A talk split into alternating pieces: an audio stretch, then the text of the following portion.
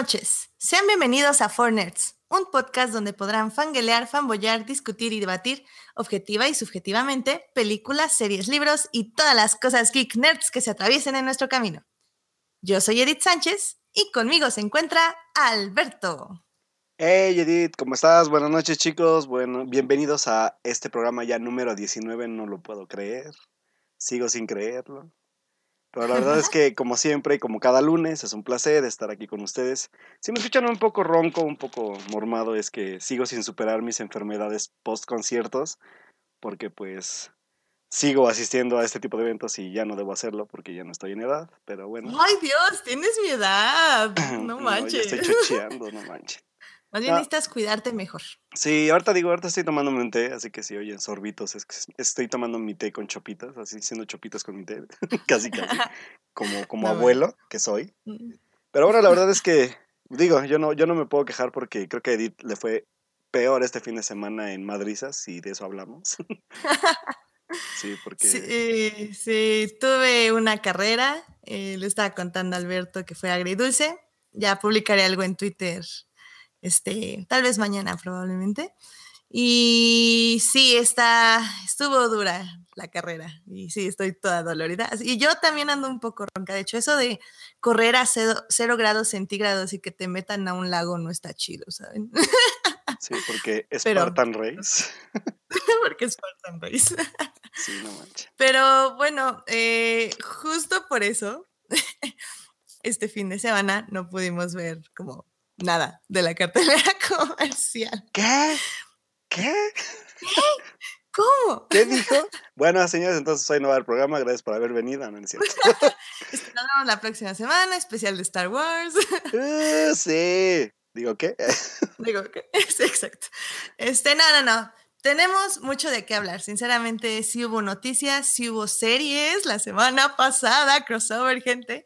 Pero no, de eso hablaremos un poquito más adelante. Ahorita vamos a hablar, sí, de cartelera comercial, pero tal vez no tan actual. Así que, ¿por qué, Alberto, no nos llevas a la cartelera comercial? ¿Qué te parece? Pues va, vámonos.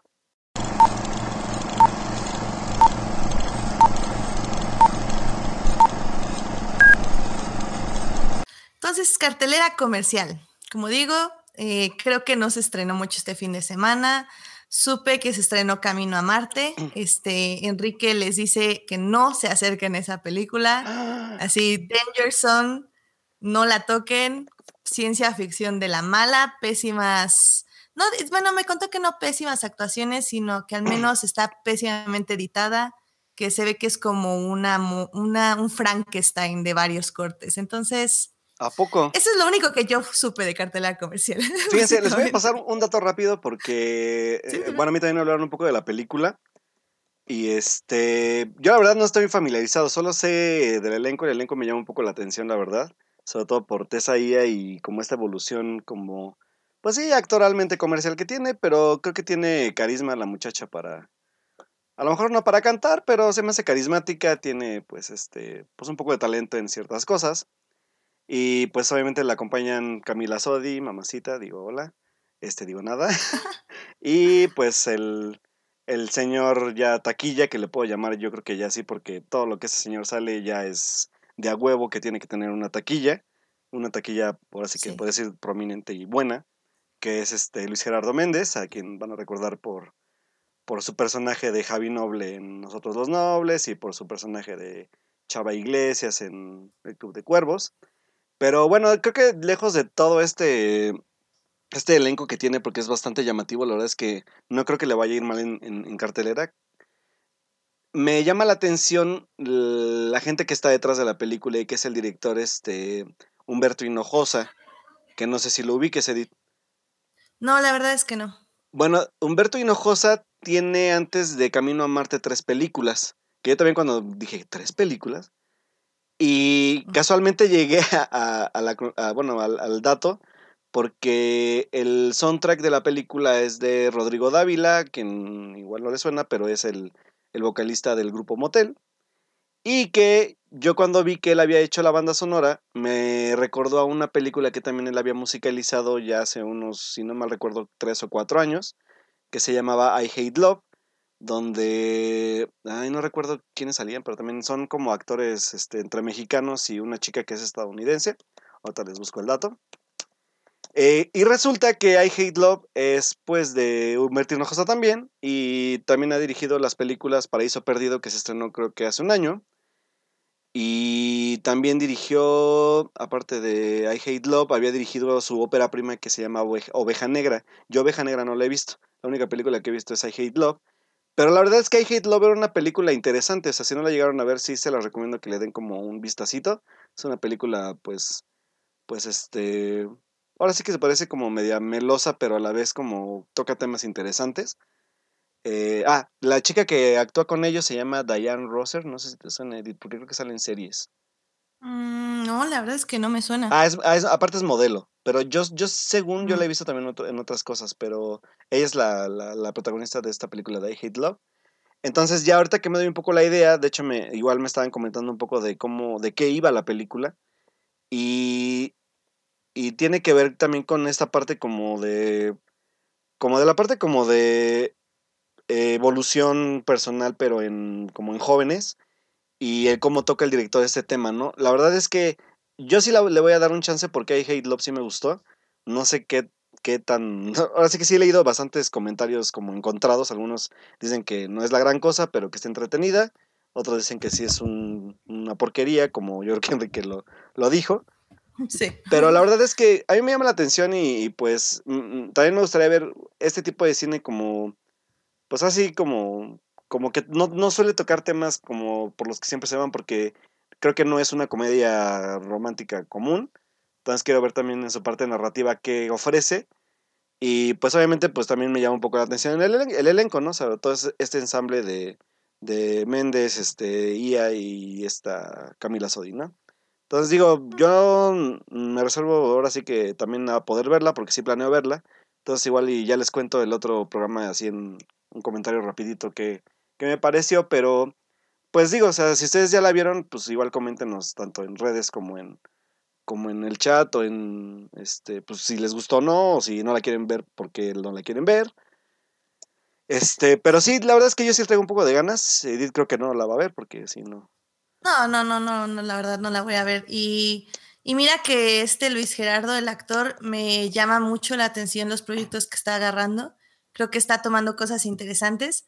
De hecho, yo ahorita estoy trabajando en un proyecto de él, del cual no voy a hablar, pero solo voy a decir que se ve muy interesante. Oh, Entonces, estén atentos el próximo año, chavos, porque va a sacar algo padre.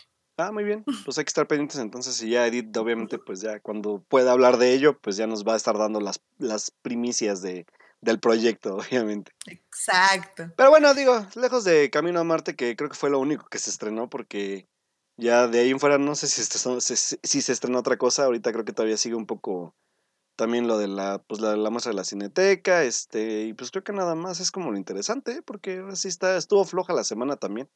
Sí, creo que nadie se quiere enfrentar a The Last Jedi, básicamente. Sí, la verdad es que este, ya estamos a nada. Quieren, exacto, quieren, y no digo que, bueno, para quien no sepa, pues ahorita obviamente no se ha estrenado The Last Jedi, pero a lo que me refiero es que si ahorita una película se estrena, eh, por ejemplo, si estrena este sábado, solo va a tener otra semana más de recaudación de taquilla. La que se estrena el próximo fin de semana va a tener literalmente como cinco días de taquilla porque en el momento que se estrene de las Jedi, salen todas las películas y se llenan todo el cine de las Jedi. Entonces, ese es por lo que no tenemos tantas películas ahora en cartelera comercial. Sí, que también por ahí está un churrito que se llama Guerra de Papás 2, que yo ni siquiera me acordaba que existía uno.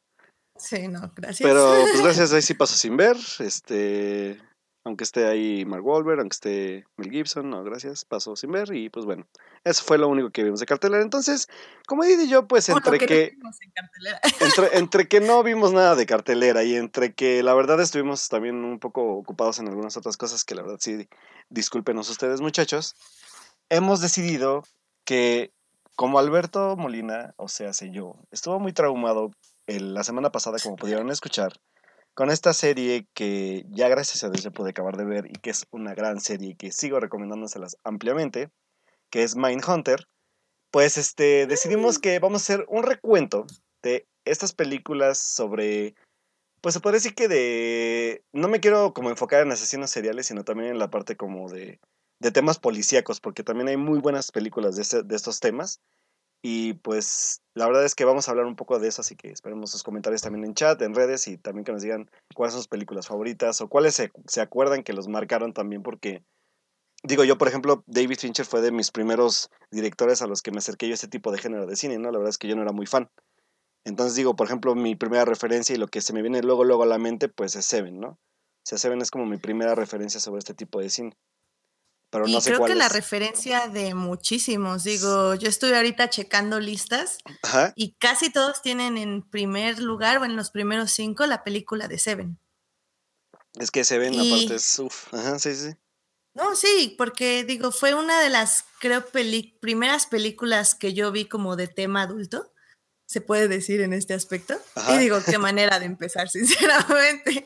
Eh, no solo para mí tenía este gran punto de bíblico sobre, o religioso más bien, sobre los pecados capitales y cómo se manifiestan en los seres humanos, eh, sino que también fue la primera vez que vi esta parte de los pecados de una forma como debe ser, de una forma grotesca. Claro. Y no solo fue su, forma de narración, sino que tenía un plot twist bastante bien estructurado que pues sí lleva al espectador al no manches, que creo que si sí lo lees desde antes, tomas como la película como muy barata, pero no creo que suceda, porque la verdad es que la estética, la narrativa y la edición están muy bien hechas. Sí, no, y es que yo te puedo decir que, por ejemplo, yo Seven la vi, pues yo estaba chamaco también cuando la vi, yo tenía como unos, yo creo que unos 16. Y también, o sea, creo mi primera... estaba más chica. Sí, no, yo, yo, yo creo que sí, ya, ya, la, ya la vi grande, o sea, la verdad es que pues, Seven es de qué, del 99, ¿no?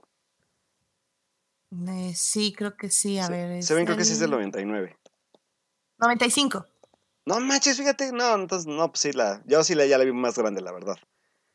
Pero obviamente, pues también ya por este acercamiento que ya estaba teniendo al cine, y la verdad es que yo, por ejemplo, Seven, me tardé también un poco en verla porque yo no soy muy fan del género de terror, debo aceptarlo. Eh, como pudieron ver, incluso, bueno, ese día se cruzó con muchas cosas, pero también no pude como aportar mucho al, al, a la lista de, de, cine de terror en aquel programa. Pero Seven exactamente la había saltado por ese aspecto, porque yo dije, ay, es de esas películas clásicas de terror y el asesino serial y bla, bla, bla, ¿no? Y hay que buscar al criminal, pero ya cuando un amigo me dijo, ¿sabes qué, güey? no, no, es nada que ver con lo que tú estás diciendo, ¿no? O sea, es una película totalmente diferente. Es una película que va más a la parte como de, de policías, de, de buscar a quién fue el culpable y pistas y todo. lo Y dije, ah, pues no suena tan mal, ¿no? Entonces vamos a buscarla. Y pues sí, me acuerdo que ya cuando ya tuve la oportunidad de encontrar la película y poder verla, pues sí, ¿no? O sea, la inolvidable... ¿Cómo, cómo va la frase de Brad Pitt? What's in the box? sí. O sea, creo que nunca la pude superar como... No la pude superar yo como en un año, yo creo, ¿no? O sea, yo tenía así como esa parte de, ah, aquí metida en la cabeza, ¿no? Y que la verdad es que, que, por ejemplo, este... También fue mi primer acercamiento a David Fincher, porque Ah, no, no es cierto. Bueno, yo creo que David Fincher ya había visto yo el Club de la Pelea, pero ya este fue como el segundo acercamiento, ¿no? O sea, ya más en ese género, o sea, en la parte de, de, asesinos seriales y, y de ese tipo de temáticas. Pero que también, por ejemplo, digo, hablamos de Fincher y Fincher ya es como un referente también en este cine y le obsesiona este tipo de cine. Y, y el cómo, pues, también se ve reflejado, por ejemplo, ahorita en la serie, ¿no? En el estilo visual, en la forma en la que narra la, las temáticas, ¿no? De, de, del, del, cómo se maneja la mente de este tipo de personas, el por qué lo hacen, el, el, la forma de actuar, ¿no? O sea, digo, lo vemos en Seven. Eh, por, no voy, voy a tener que censurarme con el nombre del actor quien, quien es el asesino serial porque lo vamos a vetar del programa, obviamente. Ah, Dios no es sí, es sí, cierto. ¿Ya te acordaste quién es? Maldita sea mi vida. Entonces, pues, paréntesis, actor acusado de abuso sexual. Actor que vamos a cambiar por Christopher Plummer. Ah, bueno, sí, más bien. Sí, oye, estaría chido, ¿eh? Imagínate que cambiaran a todas, las películas a, Christopher Plummer. Por, y en sus versiones así, tanto, jóvenes como ya más adultas, estaría bueno, fíjate. Ya sé. Pues bueno, o sea, digo, sí, No, no, y digo, y iba a decir, o sea, al final de cuentas también como que de por sí el personaje es perturbador en Seven de, de, de, de, Kevin Spacey y después de ver lo que hizo es como más perturbador aún volver yo creo que a revisitar la película y ver su cara, ¿no? O sea, sí, creo que ahí sí no, no deberían cambiarla definitivamente. Sí, no, la verdad es que no, pero digo, por ejemplo, o sea, fue, fue una de las primeras películas que vi de ese género y que me impactó totalmente, ¿no? Y que, y que también ya ayuda mucho a que pueda disfrutar también experiencias como Mindhunter o, o ya películas de otro tipo, ¿no? Ya no necesariamente de Fincher, sino de otros directores. No, y digo, con peligro de que este se convierta en un este, una revisión de la filmografía de Fincher. Este, y sí, ¿eh? también, digo, después de Seven, en el 97 hizo The Game, que mm. si bien no es acerca ni de asesinos seriales ni detectives, sí es acerca de cómo un hombre es atormentado por, por la vida, o sea, por sí mismo y por lo que, por una conspiración en su contra, se podría decir. Y también es una gran película, no sé si la has visto. Sí, claro, o sea, The Game es, ¿sabes qué? Fue chistoso porque también yo cuando me encontré con The Game, yo hasta, yo hasta le dije a un amigo, no manches, ya vi de dónde salió la idea de los simuladores de esta serie de televisión. Sí. Perdón, amigos, si fue un spoiler, discúlpenme si no lo han visto porque ese es un gran spoiler, lo siento mucho. No, no, no, sí, no hablemos tanto de Game porque creo que si bien Seven fue un gran plot twist, The Game es así como... Sí, o sea, The Game el plot twist se los acabo de arruinar si es que vieron este, esta serie de Televisa. Si no la han visto, qué bueno, y vean The Game, mis, estimados. Porque aparte dejo, deja tú el, el, el, plot twist, ¿no? O sea, digo, a final de cuentas hay películas que tienen su, su giro de tuerca y que ya después, yo, yo, por ejemplo, hay películas que adivinando el giro de tuerca ya no las puedo volver a ver porque ya no me aportan nada narrativamente. O sea, ya las, las, veo y ya no les encuentro nada nuevo porque ya sé que todo iba directamente a prepararte para ese, para ese, para ese momento. Pero, por ejemplo, The Game no lo hace, ¿no? O sea, The Game tiene un buen de momentos bien intensos, bien como cuestionables, ¿no? O sea, como de, como de estar, dispuesto a soportar todo esto. O sea, no sé, por ejemplo, el ¿Cuál es de las escenas que más me.? Ah, me acuerdo que hay una escena de, de, Game. Cuando entra a la casa, ¿te acuerdas que está toda rayoneada? Sí, sí, sí. Que con este fosforescente. dice, dice José Linda en el chat que The Game se siente como un reality show. Ándale, pero, pero sí muy, muy intenso, o sea, muy, muy intenso. Muy perturbador. Pero, o sea, sí, yo, yo, yo tengo flashes. The Game tiene mucho que no la veo y sí planeo revistarla porque también, pues, obviamente David Fincher. Pero yo me acuerdo que para mí sí fue de, ¿y en qué momento me la perdí? Ya sé. No, y, digo, Fincher le gusta mucho esta onda también de ir con lo religioso. O sea, Fincher se divide, como siento, en dos partes, como en la parte de que busca cómo el hombre es atormentado por sí mismo o por su mente o por sus acciones. Y eso a veces lo complementa con los asesinos seriales, porque de este lado también tenemos la película de los hombres que no amaban a las mujeres, ¿no? Que está basado en el libro de este, ay, se me acaba de ir su nombre. Vamos a enseñar, sí, también se me fue. Espera, ayudándote en 3, 2, 1. 2, 1, ah, yo también lo ah. tenía por aquí. Stieg Larsson, que es... Sí. El, eh el, es novelista sueco, ¿no? Sí, es un novelista sueco que hizo una trilogía de libros acerca de, básicamente era como, puedo decir que era como una conspiración, este, que estaba persiguiendo a su protagonista, que curiosamente en los libros la protagonista, el protagonista no es el personaje de Daniel Craig, sino el la persona de Rooney Mara. Así es. Que bueno, también están las películas suecas, de hecho y que es así se terminó la trilogía, al contrario de, de la... David Fincher, yo prefiero mil veces la... la sí, a mí también me gusta, está muchísimo mejor editada, con un ritmo muchísimo más concreto y con una narrativa más enfocada. Valores de producción, actuaciones. Y digo, no, es no es porque me vaya contra esta chica, este, ¿cómo se llama? Ay, no. Sí, no, discúlpenos, amigos, estamos malísimos con los nombres el día de hoy, ¿eh? Sí, no, es horrible, ¿eh? Este, bueno, pero por ejemplo, yo la verdad, si no han visto este La chica del dragón tatuado, la versión estadounidense, que a lo mejor yo sé que hay muchos que, que prefieren mucho también la, la sueca por, sobre todo por el valor Naomi, de la... De, Naomi, Rapaz. Naomi Rapaz. Sí, es Naomi Rapaz, ¿no? Sí, Naomi Rapaz. La eterna discusión. Sí, es que la verdad debemos aceptar que, o sea, yo, yo, yo, yo vi las 12, obviamente, y de hecho vi la sueca la vi antes de, de, de, la, de la gringa para saber de qué iba, ¿no? Y la verdad es que algo que no me gustó de la sueca es que parece un telefilm. Eso no me gustó mucho. O sea, yo la, sentí, como una, yo la sentí como una película para, para televisión. Sí, yo también, definitivamente. Y, digo, la, actuación de Numi es buenísima, pero aún así la parte de narrativa y cómo te van llevando me parece un poco, no sé, como que me faltó algo. O sea, la verdad es que no acabé convencido con la película y estaba preocupado porque Fincher fuera a tomar un proyecto de este tipo, ¿no? Pero obviamente eh, hay una raíz, ¿no? O sea, está, más bien la raíz está en, el, en cómo adaptaban la novela. Y la verdad es que la adaptación del, de la adaptación estadounidense se me hace mucho mejor muy, muy bien, muy bien aterrizada, sobre todo al, tema, porque este, esta parte de, del, del, pues ahora sí que del, del, tema principal de la película, que es esta, esta misoginia que se respira en, en, en, todo el ambiente, que, por ejemplo yo no la respiro en, la sueca, pero la respiro totalmente en, la de Fincher. Claro, sí, sí, sí no la sentí, por ejemplo, ¿no? Y, que a final de cuentas ese es el gran punto de, de o sea, en esta temática del, del por qué la gente mata, ¿no? O sea, o por qué, por qué se atreven a hacer lo que hacen. Digo, Exacto, y como...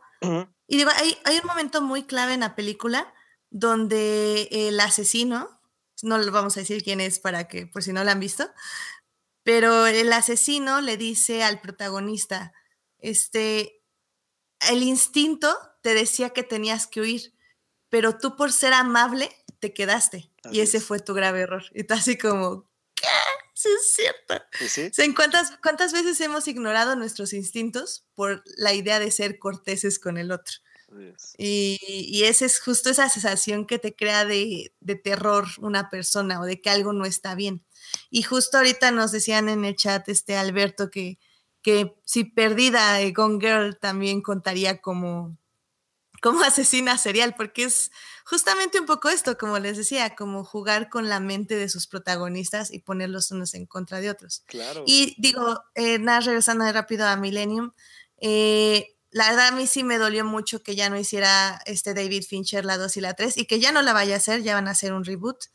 porque justamente las dos partes que seguían, yo sí leí los libros, me gustaron mucho. Eh, no muchísimo, pero la verdad están muy entretenidos y muy padres. Y el libro 2 y el libro 3 se enfocaban en la verdadera protagonista, que era Runimara o el personaje de Lisbeth Salander. Entonces sí me quedé muchas ganas con ver lo que seguía y que justamente seguía explorando como esta idea de, de sí, los hombres que no aman a las mujeres, básicamente. Sí, no, y es que la verdad sí, yo, yo, yo sí me decepcioné un poco porque el gran problema de la película fue la taquilla, ¿no? Y qué triste que tuviera que jugarle mal a la saga.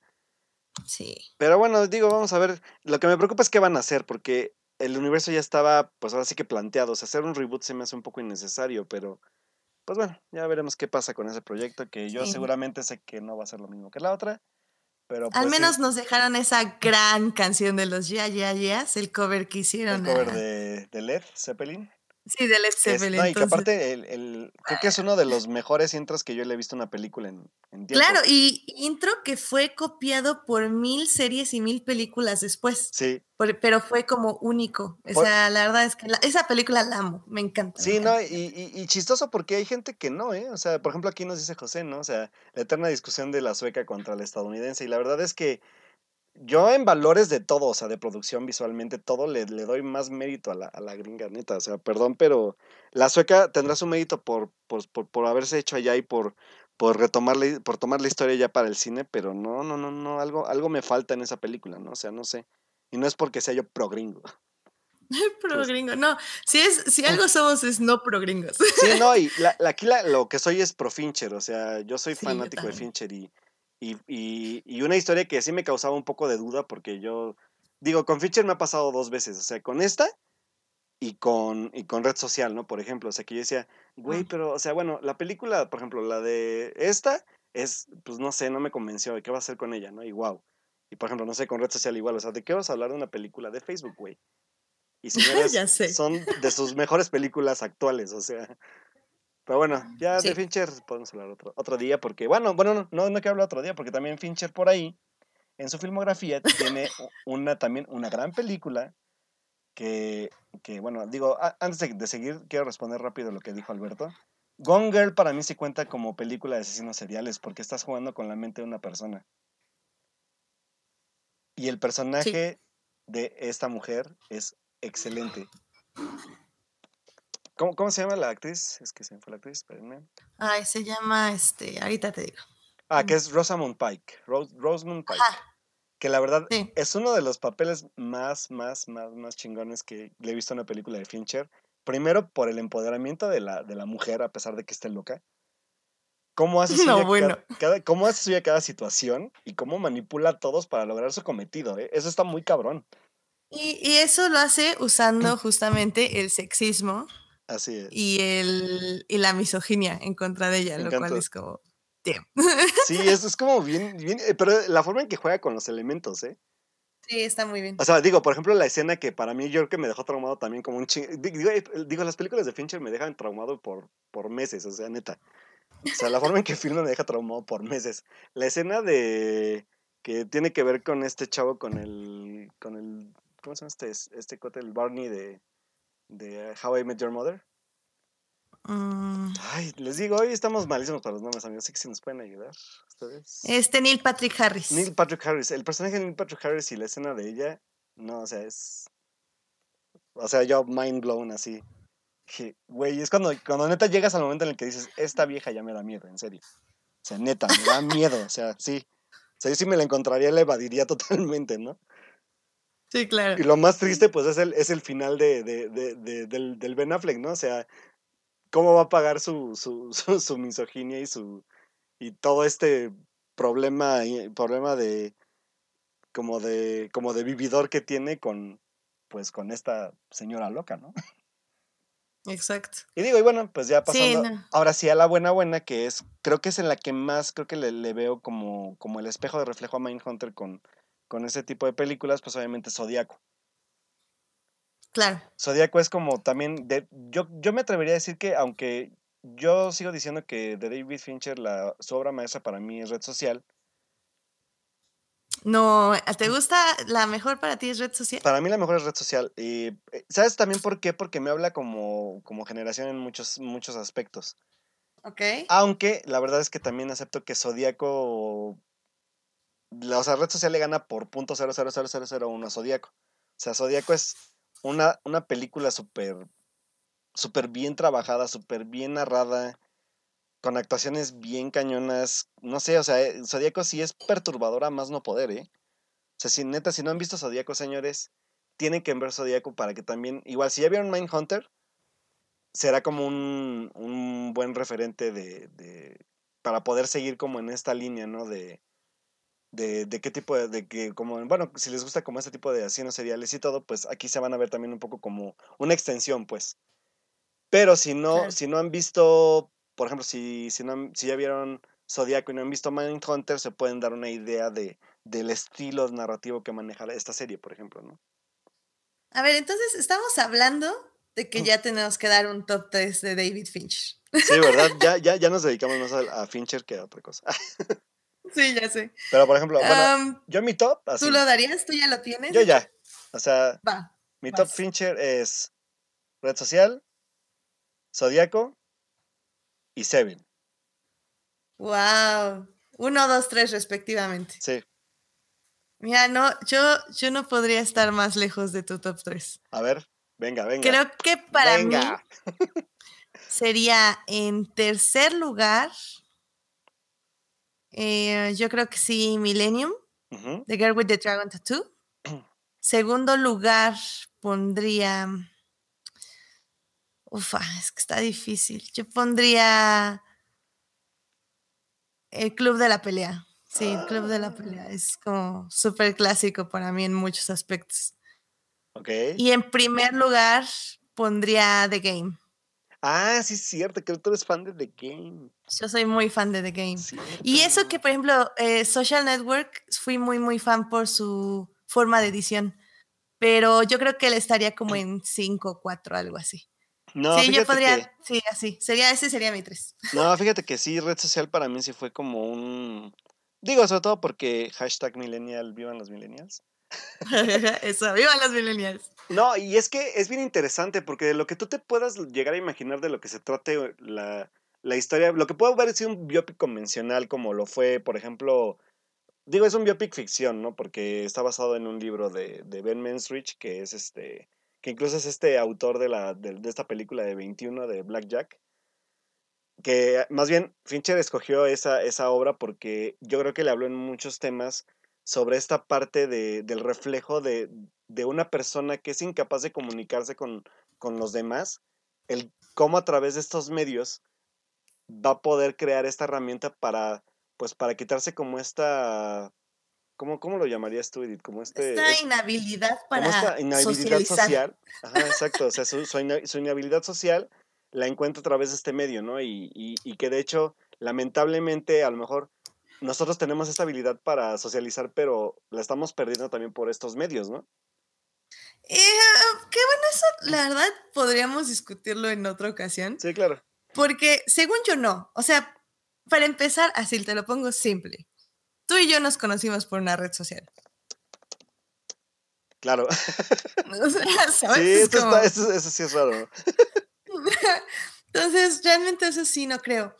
De, de, Social Network, por ejemplo, lo que yo les recomendaría es que si son como estudiosos de cine, sí se vean todos los behind the scenes. Uf, porque uf, el uf, proceso de edición, de grabación y de selección de escenas es tan meticuloso sí. y tan extenuante, pero a la vez tan impresionante, que la verdad vale muchísimo la pena de ver. Sí, la verdad es que yo, yo, también así que se puede decir que de... Yo, yo debo aceptar que cuando las películas sí me laten un chingo, que es cuando me llevo a aventar el material extra. De hecho, de Fincher me he echado varios materiales extra, o sea, porque de Fincher me gusta mucho cómo... Sí, a mí también. Cómo arma la, las películas, ¿no?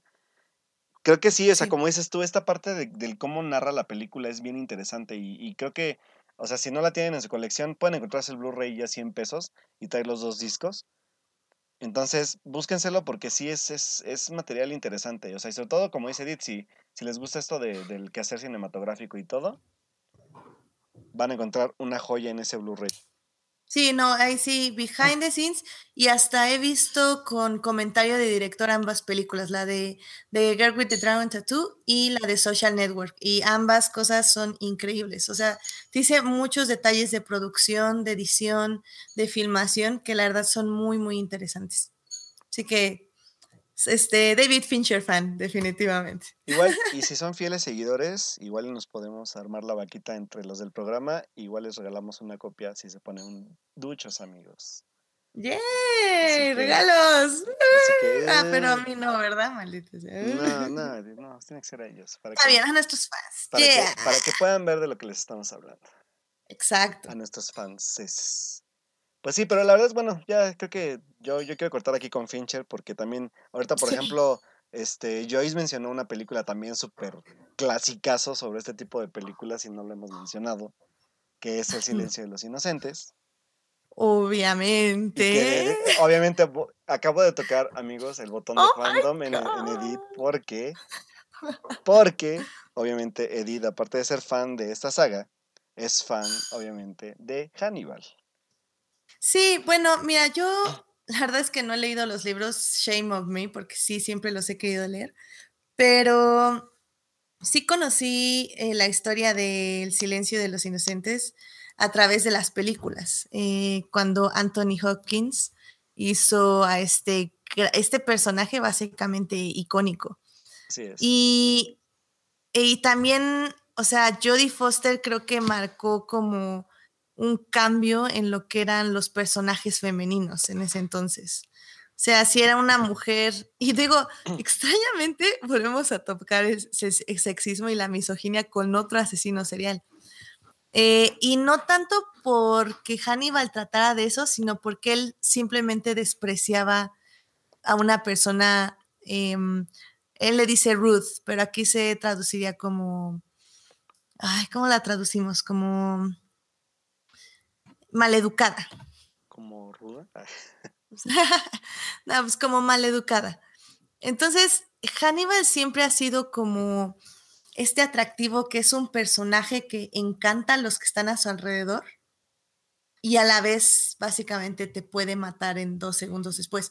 Y, y ese es su atractivo y es algo que este Brian, digo, Brian Fuller hizo muy bien en su serie Hannibal con Max Mikkelsen y con Hugh Dancy. Ahí no solo te muestra el encanto de Hannibal como persona, sino su habilidad para manipular a los que lo rodean. Y hay algo muy atractivo y muy terrorífico en eso. La verdad es que es algo que eh, estuve leyendo justo en el tiempo que me obsesioné con la serie. Y que fue, que fue esto, ¿Por qué, ¿por qué nos atraen los asesinos seriales? ¿Cuál, ¿Qué es como de su forma de ser que genera como este atractivo en nosotros? Porque sí, tenemos esos tipos de asesinos seriales como por ejemplo en Seven, donde definitivamente no te acercarías a ese cuate o, o no sé, como en So, que, el, que organiza todo eso, pues sí, es, es un viejito ahí enfermo y bla, bla, pero, pero no... Pero, pero básicamente lo que se enfoca en las películas es que tal vez, eh, más bien un asesino serial no es eh, una persona horrorífica, sino más bien que es alguien muy atrayente. Y esa es como la discrepancia que generan y el miedo que generan. Y, ojo, eh, porque de eso exactamente que estás hablando, hay algo bien, eh, no sé si acabaron de ver, uh, va, mi spoiler alerta, amigos, porque es, es, me gusta mucho lo que está tocando ahí de en temática, porque digo, empezando por el simple hecho de que a nosotros nos atrae este tema, ¿no? O sea, ¿qué nos atrae de, de ver personajes asesinos seriales de, de, de, no, sé, a lo mejor por, porque algunos, caus, qué les causa hacer estas cosas, ¿no? O sea, pero así como el personaje, por ejemplo, de, de, este, de, Holden en Mindhunter, el, el, el, el también el, la parte, eh, a lo mejor no, no quiero que se malinterprete, pero es como, como esta analogía que hacen en Mindhunter ya al final de la temporada, que es como un reflejo que, que hacen entre, entre el agente Holden y, y los asesinos seriales, ¿no? O sea, de, de cuántas cosas compartes con ese tipo de personas pese a lo dañadas que están, ¿no? Porque al final de cuentas, pues quieras o no, lo que hace Holden es verlos también como seres humanos. O sea, seres humanos que están dañados, que, que algo los dañó en su vida o, o, que por algo están tomando esas decisiones, ¿no? Y que es lo que al final de cuentas yo creo que tiene que ver con este masoquismo al final de cuentas es un masoquismo que buscamos como espectadores, yo creo que a veces, ¿no? Sí, y por ejemplo con Hannibal, eh, lo curioso, la, serie, este, es que justo muchos se pusieron a analizar por qué tenían tantas espectadoras, sobre todo interesadas en la serie, cuando básicamente el asesino pues se comía gente y te lo ponían muy explícitamente en el show como se comía a la gente y la disfrazaba de cosas hermosas, la comida la disfrazaba de cosas hermosas. Y, justo decían todo eso, eh, y como alguien que tan refinado y tan, tan, pues caballeroso se podría decir, eh, como que vas como un pro y contra y dices, sí, prefiero esto, que me trate bien y que me trate de esta forma, aunque coma gente. Y tú así como, ¿what? Pero, hijo, está cañón. Y Brian Führer lo hace de una manera exquisita durante toda la serie. O sea, ya lo he dicho, Hannibal es la mejor historia de amor, pero a la vez de manipulación, pero a la vez de, de asesinos seriales, pero a la vez de odio. Y, ay, no, no sé, es, es increíble, neta. No me pongo a hablar porque ya no puedo más y no vamos a hablar de nada más. Si no han visto Hannibal de Brian Führer, Vean. vea, a esa hora. Y pues como dice Alberto Morán, pues sí, son héroes de lo malvado. Así, más, exacto, es, oye, buen término, exacto. Sí, es, un gran término y creo que, que, sí, tiene exactamente toda la razón. Y pues, no sé, o sea, también para irnos con otras películas, si quieren ver algo más clásico, por ejemplo, yo les recomendaría Pepping Tom. No sé si tú ya la has podido ver, Alberto. Eh, no, creo que no. Bueno, Pepping Tom es una película de los 60 y, y, es como de las primeras películas que tuvieron el punto de vista del asesino serial. Eh, se estrenó creo que al mismo tiempo de, que Psycho de Hitchcock, más o menos, y por eso como que fue un poco opacada, se podría decir. Pero ufa, es una película, o sea, si ya estamos hablando de eh, mérito cinematográfico, Es de las, de las primeras películas que, que me enseñaron en escuela, de hecho fue en un maratón de cine, y la forma en que está grabada, los colores, los movimientos de cámara, la historia.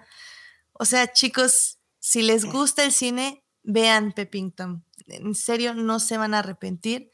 Es una gran película y creo que y fue muy infravalorada en su tiempo. Entonces, tienen que verla. O sea, es, es como de los must see y es, como digo, desde el punto de vista de un asesino serial. Entonces, recomendación.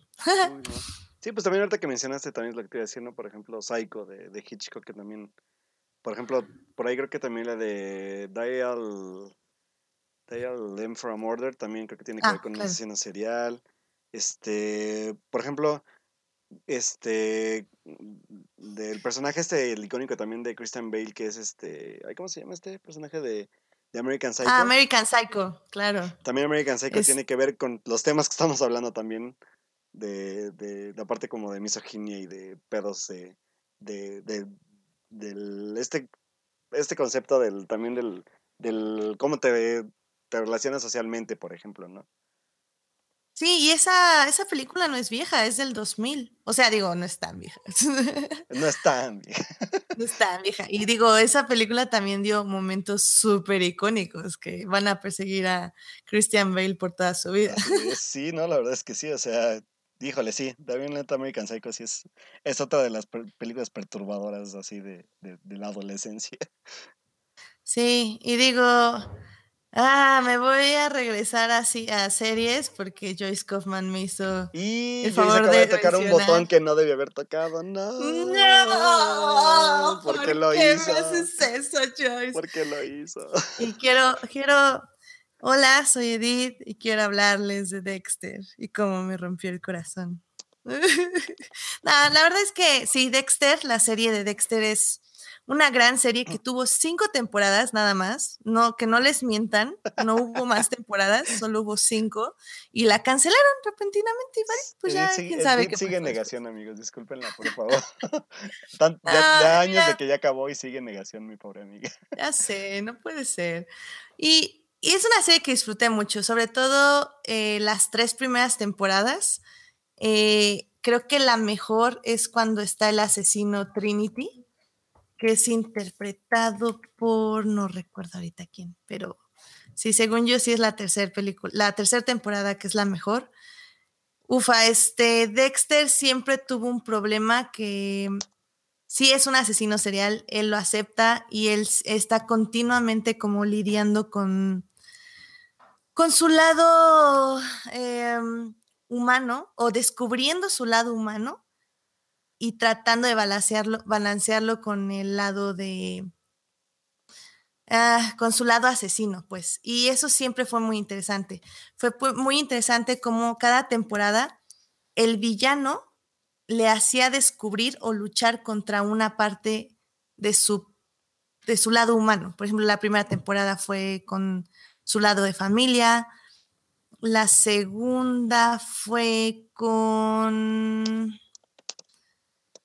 ah, sí, con su lado amoroso, o sea, cómo él tenía que lidiar con el amor, distinguirlo un poco de la lujuria, se podría decir. Eh, la tercera temporada fue cómo no puede, cómo tiene que lidiar con la amistad o qué realmente es la amistad. Y la cuarta fue sobre la familia. Y, y uff, no, no, no, siempre, siempre fue algo muy interesante. La quinta fue acerca de, la, del arrepentimiento y la culpa y la venganza. Y ya no, les digo, no hubo sexta, no hubo séptima y no hubo octava. Así que, pues, porque no hubo, porque se fue el showrunner y porque valió todo, ¿no? pero, pero sí, Dexter definitivamente, Joyce, es una gran, es una gran serie. Y y creo que sí se tiene que ver, porque sí la disfruté mucho. Ahora, por ejemplo, a Joyce mm, yo le recomendaría mucho ver una serie que se llama The Fall. Eh, The Fall es, eh, está protagonizada por Gillian Anderson, la actriz de The X-Files, mm. y por Jamie Dornan, que tal vez lo reconocen porque es el... sombras de Grey. Exacto. yo no sé por qué dije eso, yo no dije eso, amigo, yo no fui. Sí. Alguien se metió a mi, a mi ¿Quién dijo eso? dijo eso. ¿Fue mi mente? Ok. No sé quién dijo eso, amigos, disculpen. Ajá. Muy bien. Este, y es una gran serie. Eh, son tres temporadas, 17 episodios, o sea, se lo echan en una tarde tranquilamente. Y, y es una serie que trata explícitamente sobre la misoginia y el sexismo y cómo este asesino serial expresa a través de estas dos conductas, eh, pues básicamente sus crímenes.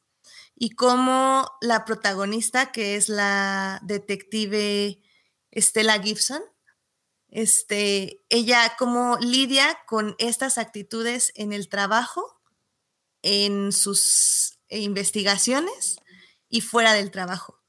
Neta, es una gran serie. Es una hermosa serie, muy pesada en el sentido tanto narrativo como de ritmo. A veces puede ser algo pesada, pero hay, hay muchísimos detalles y muchísimas frases este, que ella misma da para empoderarse, podría decir, a sus coprotagonistas, que son también muchas mujeres, y cómo lidiar con esto en el lugar de trabajo de manera, si no agresiva, más bien como pasivo-agresivo. Entonces, esa es una serie que yo recomiendo muchísimo. Y pues es de asesinos seriales, que Muy es bien. nuestro. Oye, tema. aquí pregunta Jorge Arturo Aguilar que si has leído los libros, porque sí, yo me acuerdo también que había libros de Dexter, perdón, me cambié de tema, pero que eran de Dexter. Eh, no, no te preocupes. Eh, no, no los he leído. La verdad es que me quedé con la serie y ay, ahí sí les fallo, chicos, porque literatura sí, no, no es mi género. Eh, uf, lo que más he leído así de ese género es como el psicoanalista y es un libro basura, entonces Ah, sí, guácala, no, lo no, lean, no lo lean, la verdad que sí. Y no, no la he visto. Eh, también Alberto Moranos dice que Dexter no se ve como asesino, sino como justiciero. Eh, ese es un poco el conflicto de la serie, que Dexter eh, siempre su padre dijo como tienes estos impulsos, vamos a usarlos como para el bien, pero al final del día él se da cuenta que matar es matar y que no importa cómo lo justifiques, al final del día estás matando. Entonces siempre eso es, eso es muy interesante.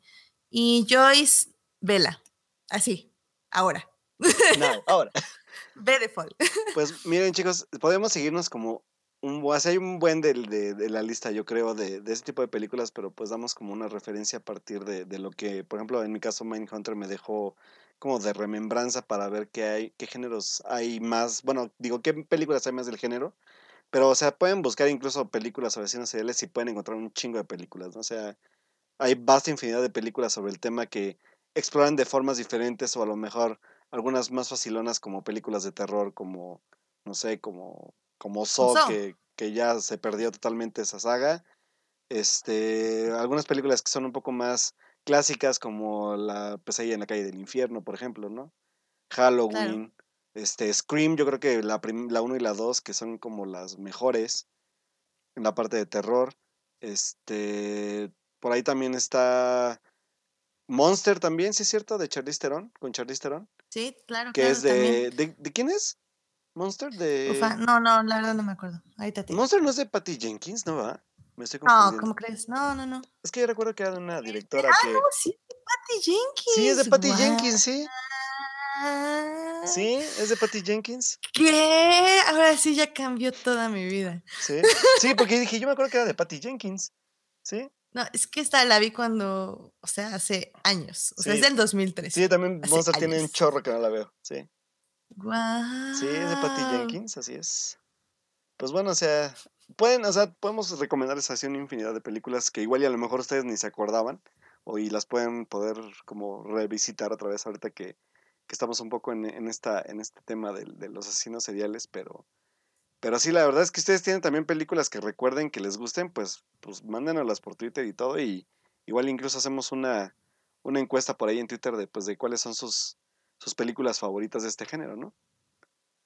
Sí, por favor, díganos, porque Sí, porque de aquí podemos Sí. agarrarnos y extendernos hasta que se acabe todo, toda, toda la madrugada y seguir hablando. es más, nada más voy a decir una rápido porque va un poco con noticias. ¿Vale? Claro, claro, claro. Este, este miércoles se inaugura la exposición de Tim Burton. No sé, chicos, si han escuchado esto.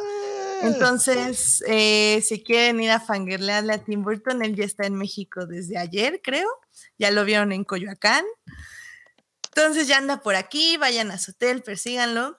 Y de asesinos seriales, a mí me gustaría eh, mencionar a la gran Sweeney Todd, que ayer me salvó la vida como 5 kilómetros porque fui cantando básicamente todo el soundtrack en mi mente.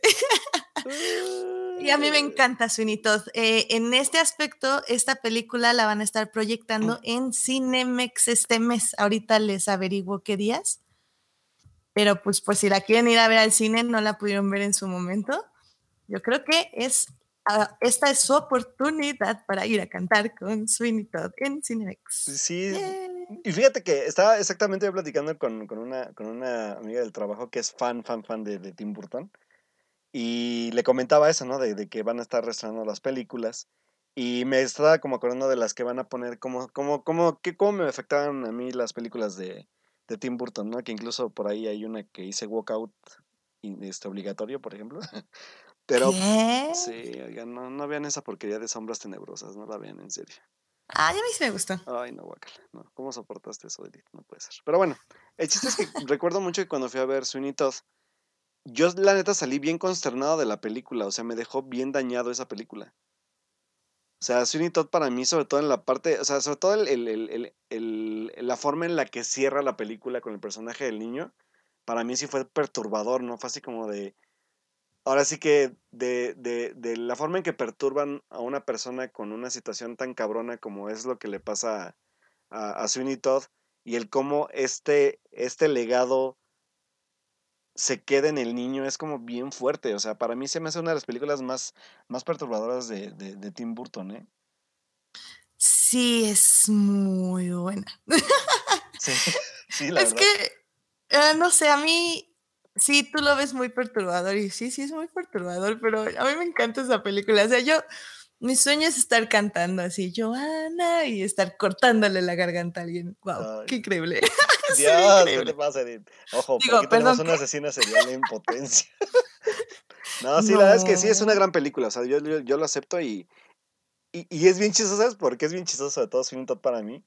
Porque a mí que me gusta, bueno, creo que también a ti que te gusta el musical, yo con mis amigos que no les gusta el musical, es de, no, no, no, a mí no me gustan los musicales. Oye, ¿y ya viste Sweeney Todd? Ay, sí, soy bien fan de Sweeney Todd, me encanta, que no sé qué, así de, ¿what? Pero también tiene que ver mucho, creo que Sweeney Todd con la temática, ¿no? Y cómo, y cómo usa el, musical a su, o sea, así que a su favor. Y, y, ojo, ¿eh? Porque creo que es el único musical, bueno, es el, el, musical que han adaptado de, de, ay, se me fue el nombre del señor este que escribió el musical de Sweeney Todd para, para obra teatral. Ahorita les digo cómo se llama. Mm, no, sí, no, no hay ni idea. Que de hecho, él es el mismo, ahora sí que liricista y creador de, de también de esta película de En el Bosque o Into the Woods, que mm, es Stephen Sondheim. Sí, sí, cierto. Entonces digo, o sea, por ejemplo, tú ves Into the Woods que a pesar de que es muy oscura, pues bueno, o sea, de hecho, y the Woods en obra, yo, la, yo, yo, yo pude ver una, una, bueno, la obra completa en internet, que creo que es más funcional que en la película, pero que aún así sí toca ciertos temas oscuros, pero con Sweeney Todd es, uf, o sea, Sí, no, o sea, no, es otro, es, es, otro asunto, ¿no? Y es otra experiencia, o sea, es una experiencia muy fuerte para muchas cosas. O sea, porque hablamos de, sobre todo de muchas cosas, ¿eh? Hablamos de, de asesinatos, de canibalismo, no, no, no, no, no, muchas cosas. Que neta, si, si no han visto Sweeney Todd es porque no han querido, amigos, la verdad. No, es, es un gran música, la verdad la música es súper pegajosa, te da ganas de cantarla así en la calle mientras brincas y seas, yo sir, yo sir, es, como increíble, no sé, me encanta. Ah, puedo poner a cantar, pero no lo voy a hacer.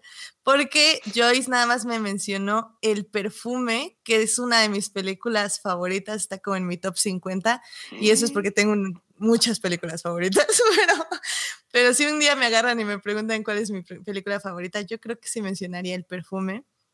Es un gran libro. El libro definitivamente es muchísimo mejor que la película y en sí la película es muy buena Pero digo, hijo, no sé, a mí, a mí me gustó mucho, sobre todo la actuación de este Ben Winshaw. Creo que lo hizo Ah, súper bien. Y digo, sale esta Rachel Wordsworth, que también, ay, esa mujer no puedo. Ay, También no. en, no- Me acuerdo mal, o también sale este nuestro querido Alan Rickman también ahí. También sale ahí Ah, sí, Alan Rickman, cierto. claramente. Es el padre de justo de, de esta chica. Sí, es cierto. Este, bueno, no me acuerdo ahorita cómo, creo que no tiene nombre, pero bueno, es el papá de Rachel y también sale en el perfume cantando, claramente. Claro. Digo, en el, en el perfume, en Sweeney Todd. En su mitad. Ah, sí, Alan Sí. Rickman, que en paz descanse. Ah, Ay, bebé, sí, lo máximo. lo extrañamos. Lo extrañamos, Alan. Te extrañamos. Eh, pero bueno, Entonces, pues yo sí. creo que con eso concluimos asesinos seriales, porque hubo muchos feelings, Sí, muchos feels mucho para feeling, mí. la verdad. Tengo demasiados feels con asesinos seriales, eso creo que es un problema. Sí, sí, estamos como, híjole, digo, Ay. no, no seamos asesinos seriales en potencia. Eh. No, no es cierto, amigos, no, no se crean. Y si no, pues si No. quieren saber si sí somos, pues ahí vean Mindhunter y, y descubrirán si hay señales de que sí. Ya Pero bueno. Edith, hoy nos aventamos mucho tiempo en asesinos seriales, así que necesitas, necesitas, ¿cómo, ¿cómo decirlo? Necesitas como expresar todos tus feelings por, por CW y el crossover que te está quemando por dentro. Así que vámonos a series, porque si no, esto se nos va a ir para largo. Vámonos. ¡Vámonos!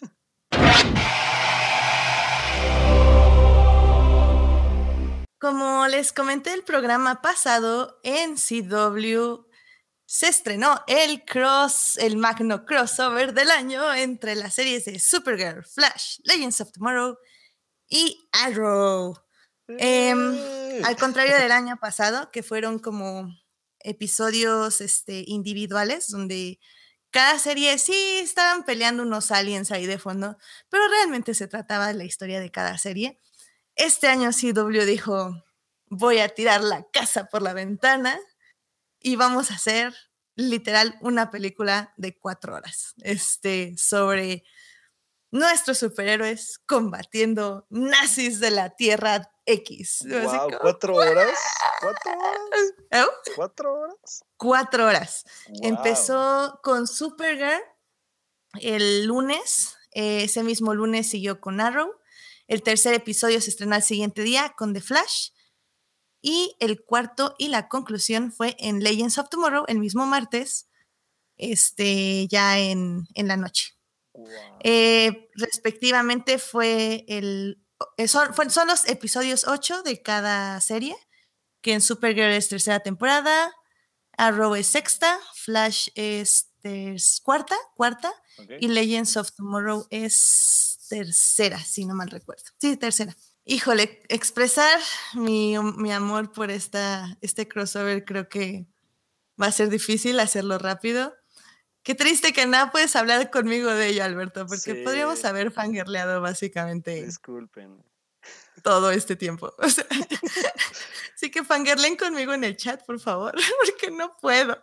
Sí, ahí, por ahí tenemos a pues Alberto y yo y sí la han visto, así que vayan aquí con Edith, por favor, porque yo no la voy a apoyar, la, la voy a poder apoyar mucho el día de hoy. Y es que, ¿sabes qué, Alberto? Creo que, o sea, como conclusión, y creo que es lo que más le puede doler a los fans de DC, eh, Ah, es sí, que, todos lo dijeron, dilo, dilo, porque que todos lo dijeron.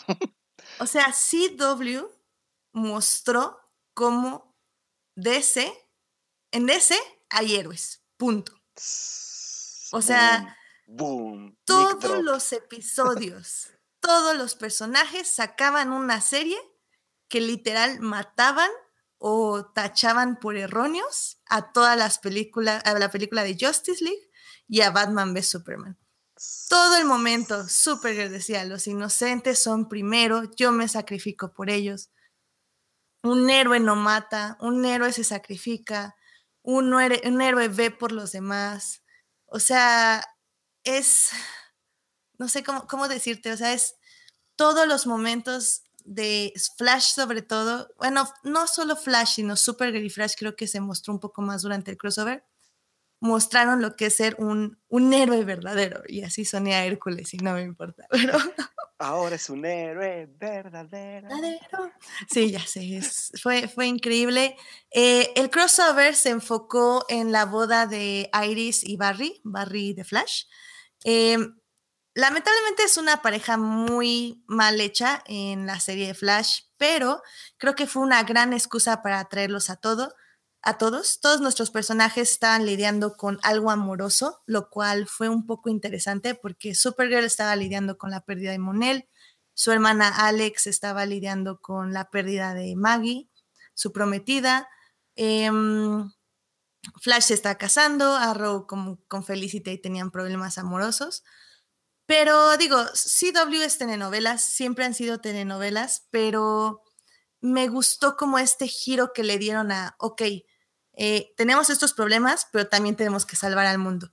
Y, por ejemplo, el primer episodio se enfocó en reunir a los personajes, lo cual lo hicieron muy bien, como teniendo todas estas tramas, entrelazando los personajes, mejorando las interacciones entre ellos.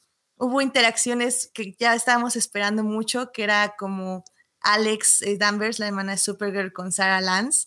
Y Dios nos dieron lo mejor del mundo porque literal tuvieron un one night stand la primera noche, lo cual fue increíble. Perdón, Este, y, y, pues la verdad estuvo muy bien. Eh, creo que de hecho esa fue la, la eh, el personaje mejor desarrollado durante el crossover, que fue el personaje de Alex Danvers no solo porque sí aprendió algo durante los cuatro episodios, que fue que mm. a pesar de que amaba mucho a Maggie, tenía que dejarla ir porque sus sentimientos, o sea, sus instintos le decían que sí, el amor a veces no lo es todo, lo cual no suena muy padre, pero es como un poco el mensaje de que para ser feliz a veces hay que hacer sacrificios y que si tus instintos te dicen que tienes que dejar a alguien ir, lo tienes que dejar ir. Em, eh, también vimos The Legends of Tomorrow como Jax y el profesor Stein se tenían que separar. Fue un final súper triste para ese personaje que ya sabíamos que se tenía que ir y al final sí lo, lo mataron, perdón, spoilers. Este, pero creo que no fue no fue la mejor manera porque sí estuvo fue muy triste verlo partir de esa forma, sobre todo cuando ya iba a ser feliz con su nieto y su hija. Eh, dolió mucho, tal vez derrame una lágrima, tal vez no, ustedes nunca lo sabrán. Eh, y me dolió mucho en el sentido también de que literal el profesor Stein era una persona judía y fue asesinada por nazis, lo cual fue criticado mucho en Tumblr sobre todo, porque, o sea, no les hacía, no les parecía correcto como retratar a tus personajes favoritos como nazis, porque bueno, en esta Tierra X todos los double gang tenían, los héroes tenían double gangers, que en este caso eran los más arios, que serían blancos y medio güeros, que sería este Oliver Queen y Cara Danvers, Supergirl, que en este caso en la Tierra X eran Overgirl y Dark Arrow. Y que lo mataran a mí se me hizo, de esa forma, se me hizo como muy fuerte por el contexto, por lo que significaba, porque era una persona judía asesinada por nazis. Y creo que eso sí le quitó como potencia al crossover en el aspecto que sí se me hizo un tema muy delicado tratado tan superficialmente.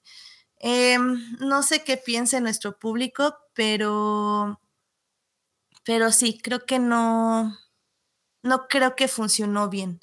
Sin embargo, todo lo demás estuvo muy padre porque, y lo que me encantó de este episodio fue esto, que a pesar de tener como historias principales dos, como ya dije, dos parejas heterosexuales, que fue eh, de Flash y Arrow, también le, se dieron mucho espacio para parejas este, homosexuales, que fue, como decía, Sarah Lance y Alex, que tuvo el mejor desarrollo. Y también trajeron otro personaje de vuelta que no me importa, o sea, neta, ese cuate lo pueden de revivir todos los episodios y yo voy a ser feliz, que es el actor de Prison Break, que ahorita se me fue su nombre. Eh, ¿Tú sigue, yo te ayudo? ¿Tú sigue? Este, él eh, tiene un double ganger que es el Captain Cold en la serie y tiene un double ganger que se llama, este, que las le dicen Leo en lugar de Leo Snart. Y él también tenía una pareja en la Tierra X, una pareja, este... Wentworth Miller. Wentworth Miller, sí, probablemente sí. es que no, la verdad no, ese es su nombre, pero lo amo. Neta es el mejor actor que he visto en toda mi vida. Y se ve que ama a su personaje, neta, se ve que lo disfruta una y otra y otra vez y que va, o sea, no, sé por qué no puede estar todos los episodios de Legends of Tomorrow, pero sí, es Wentworth Miller. Em, pero le encantan, o sea, bueno, le encanta el personaje y lo hizo increíble. Pero me gustó mucho que también se dieron tiempo para retratar cómo los nazis trataban a este tipo de personas, a, las, a los hombres y mujeres homosexuales, y cómo eso estaba mal, cómo también las parejas homosexuales tienen amor, pueden, pueden y tienen que mostrarlo para, porque es amor y el amor no se debe censurar. Y, y como este fue un discurso constante durante sus cuatro episodios. O sea, eso me pareció excelente. O sea, no sabes cuánto lo amé porque es importante. Y como ahorita Monse no nos está acompañando en el chat en vivo, pero creo que ella decía, Ay, se me fue qué iba a decir. Es que vi, algo que escribieron y se me fue completamente.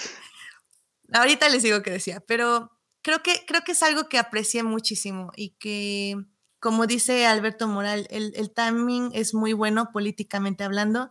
Eh, CW ya he dicho que no, no se ha tocado el corazón con Trump. Todos los shows tienen referencias a él, todos los shows tienen referencias a cómo todo lo que está pasando está mal.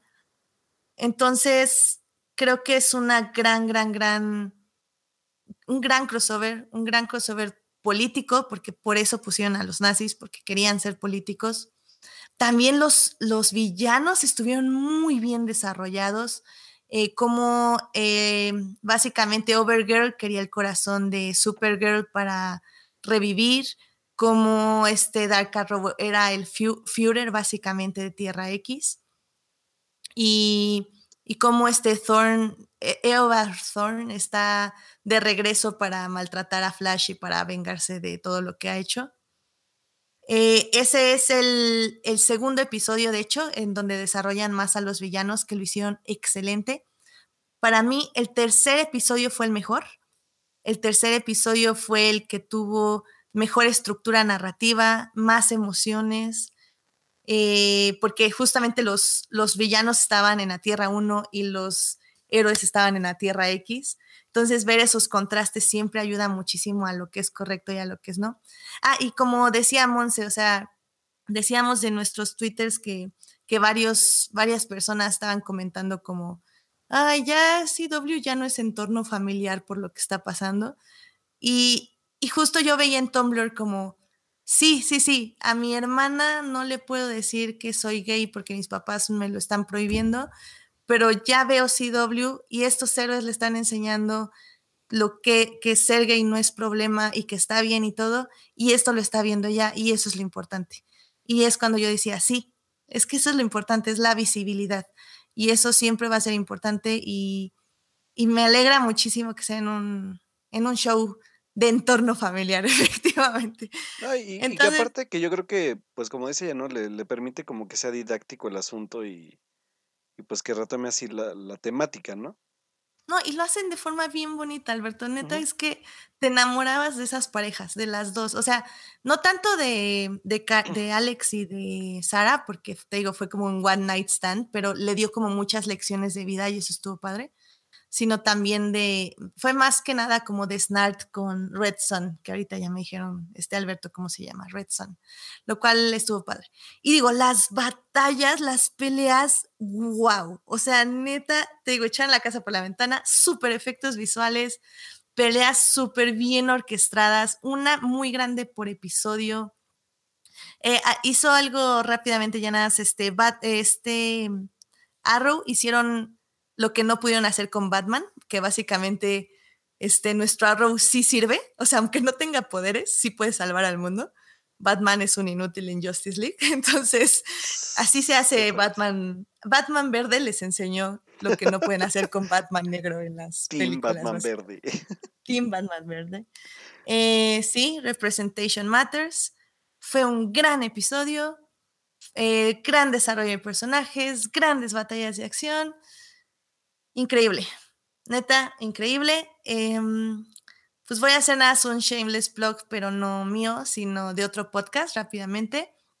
Eh, yo escucho un podcast llamado Crónicas del Multiverso. Este, la otra vez también ahí me hicieron un shameless plug a nosotros. Pero ellos, sí, ellos discutieron casi por dos horas y media este crossover. Y ellos sí son muy comiqueros y muy fans de los cómics, entonces ellos sí saben como cada detalle de, de los personajes. Y si quieren escuchar una discusión muchísimo más a fondo, pueden escucharla ahí. Es su episodio más reciente del anterior. De, ah, este lunes sale en iTunes, de hecho. Eh, lo pueden encontrar en YouTube, pero este lunes sale en iTunes. Y pues si quieren escuchar más del crossover, yo les recomiendo a ellos. Son muy chidos y, y nada más ténganles un poco de paciencia, porque como digo, es un podcast de, dos de tres horas casi a veces. Entonces, ah, fue un hermoso podcast. Neta, deberías verlo, Alberto. Alberto, aunque no veas las series, ve el crossover, por favor. ah, pues digo, sí puedo, o sea, sí, aunque sea así, voy a entender el contexto. A eso me refiero.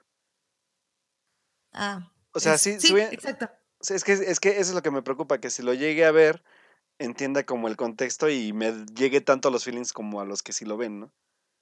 Sí, exacto. Em, sí, no, o sea, aún así, velo. Va, sí, sí, lo, voy, lo, voy a, lo voy a, lo voy a, digo, le, debe decir, lo iba a buscar en, no, mejor lo voy a ver. luego les digo cómo lo puedo ver, pero va, lo, lo checo y para igual, ya luego por ahí por Twitter andaré haciendo mis comentarios de, igual y quién dice y me, me pico con alguna de las series. Digo, aparte también, la verdad es que yo Supergirl tenía como la intención de verla porque Melissa Benoist, pero la verdad ya no pude verla. Pero este, sí, o sea, me lo aviento y pues ya les doy también mis, mis opiniones, sobre todo por esta parte que, que tú mencionas, ¿no? De que cómo es posible que un universo se haga mejor en una serie de televisión que en una película, ¿no? Entonces, no, y digo, no es tan extraño porque Arrow se empezó a construir desde hace seis años. Claro. Entonces, se esperaron seis años para hacer un crossover de esta magnitud, con más de 15 personajes al mismo tiempo en pantalla. Entonces, Digo, estamos hablando de un, de un universo muy bien construido, básicamente. Sí, sí es lo que dice Alberto Arta, dice que, o sea, sí, sí, sí lo entiendo, pero sí, lo que me preocupa es un poco la carga emocional, pero bueno, o sea, sí, lo checo y ya ahí les doy mis, mis opiniones. Y digo, cuatro horas pues no es nada, o sea, creo que se me hace bastante, bastante accesible. Sí, no es muy accesible. Y perdón, hace rato Red Son es del cómic de Superman, donde lo crean los soviéticos. Y el personaje que yo me refería de Rey. Gracias, Joyce y Alberto Ben. Es que no sé nada de cómics, pero aún así puedo llorar con el crossover. Me encanta. O sea, fue increíble. Muy bien. No, que, y la neta que, que ahora sí que, que, también así como, como Edith dijo el programa pasado, igual a mí, pues, la verdad me, me llama la atención ver sobre todo cómo, cómo logra construir, yo creo que hasta un mejor universo en series. No sé, igual, no sé si Edith ya viste, acabaste de ver The Defenders pero me interesa. Ya, ya, claro que sí. Ajá, entonces me interesaría saber también ese concepto, bueno, este aspecto de quién lo ha hecho mejor en, en los universos paralelos de, de, DC y de Marvel, ¿no? Si de Defenders o, o todo este crossover de. DC. Mira, creo que es muy diferente porque The Defenders, Jessica Jones lleva una temporada, Luke Cage lleva una temporada, Iron Fist lleva, dicen que una temporada, porque eso no cuenta como temporada, este, y Daredevil lleva dos. Entonces, tienes personajes que conoces básicamente de un año. Claro. Personajes que sí se juntan y sí tienen como una, una lucha juntos y tienen muy buenas interacciones, porque la verdad sí tuvieron muy buenas interacciones en Defenders, pero si bien sí construyeron su relación en, en los ocho episodios que fueron, si no mal recuerdo, Ajá creo que no llega a tener esta, este nivel de emoción. Porque como te digo, en, en este crossover de CW tienes un background de seis temporadas con Arrow, de, de haberlo visto convertirse de un vigilante a un héroe. Eh, tienes a Flash que, que poco a poco ha ido aprendiendo sus habilidades con, o sea, básicamente cómo la ha ido arregando por la vida y todos han tenido que vivir con esas, esos errores de Flash. Tienes a Supergirl que ha enfrentado muchísimos, muchísimos problemas eh, muchísimas lecciones de vida, que has visto cómo crece como heroína, cómo crece como mujer, eh, cómo crece su relación con su hermana. Y tienes a, los, a las leyendas que básicamente cometen un error, pero lo cometen tan genial y lo tratan de alegrar, arreglar tan de forma tan torpe, pero a la vez tan carismática que te encantan. Y, y cada uno tiene una habilidad que ya conoces y cada uno tiene algo que se complementa con los demás y eso lo saben y, y, se ve la química en los personajes, se ve que llevan años con los personajes, eh, los actores y las actrices. Y digo, o sea, hay un buen de personajes femeninos, un buen de personajes masculinos. En, en un momento en pantalla había literal cuatro personajes LGTB y tres personajes heterosexuales. Eh, mujeres que liderean, porque Sara Lance es la capitana de Legends of Tomorrow y no te lo tienen que probar porque lo ves, ves cómo su equipo la escucha, cómo su equipo la sigue, lo mismo ves en Arrow. Entonces, creo que DC lo logra mucho mejor en sus series porque ya conoces su dinámica y ya conoces cómo funcionan y se siente que funciona bien y la verdad vale la pena. O sea, yo creo que ya el resto de temporada va a ser todas las series en un cuarto, porque literal se gastaron todo su presupuesto aquí, pero no, no importa, la verdad valió la pena. Sí veo a Supergirl, Arrow, Flash y Legends en un cuarto nada más hablando uno con otro, o sea, no me importa realmente.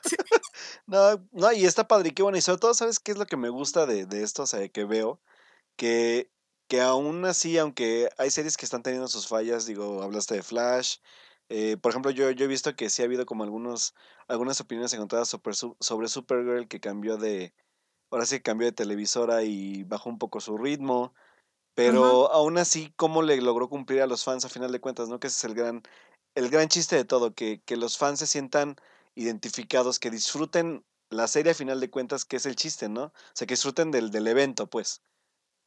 O sea, como si fuera un cómic, ahora sí que, ahora sí que como, como si fuera un evento de cómic, que se haya disfrutado de, de, esa forma. Y eso es lo que me entusiasma oír sobre este crossover. Sí, no, no, fue, fue increíble. Neta, fue increíble. Y, y, sí, creo que como están diciendo en el chat, tal vez no te, no te inviertes tanto emocionalmente, pero creo que entiendes todo lo que pasa, aunque, aunque no hayas visto la serie. Sí, y eso es muy importante, que, que las dinámicas las entiendes. Y es, y es porque, como te digo, ya se conocen tan bien entre ellos los actores y conocen tan bien a sus personajes que es muy fácil que tengan su empatía.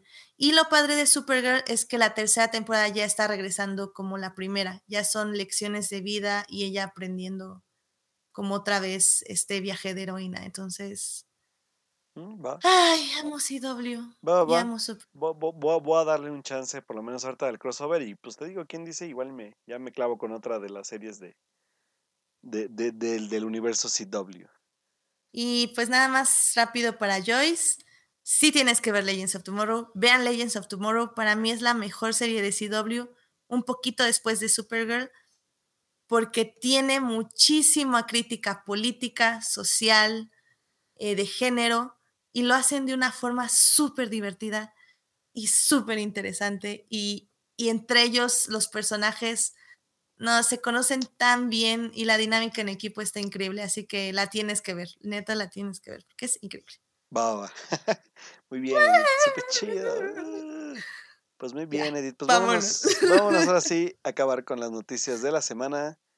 Y pues vámonos, chicos.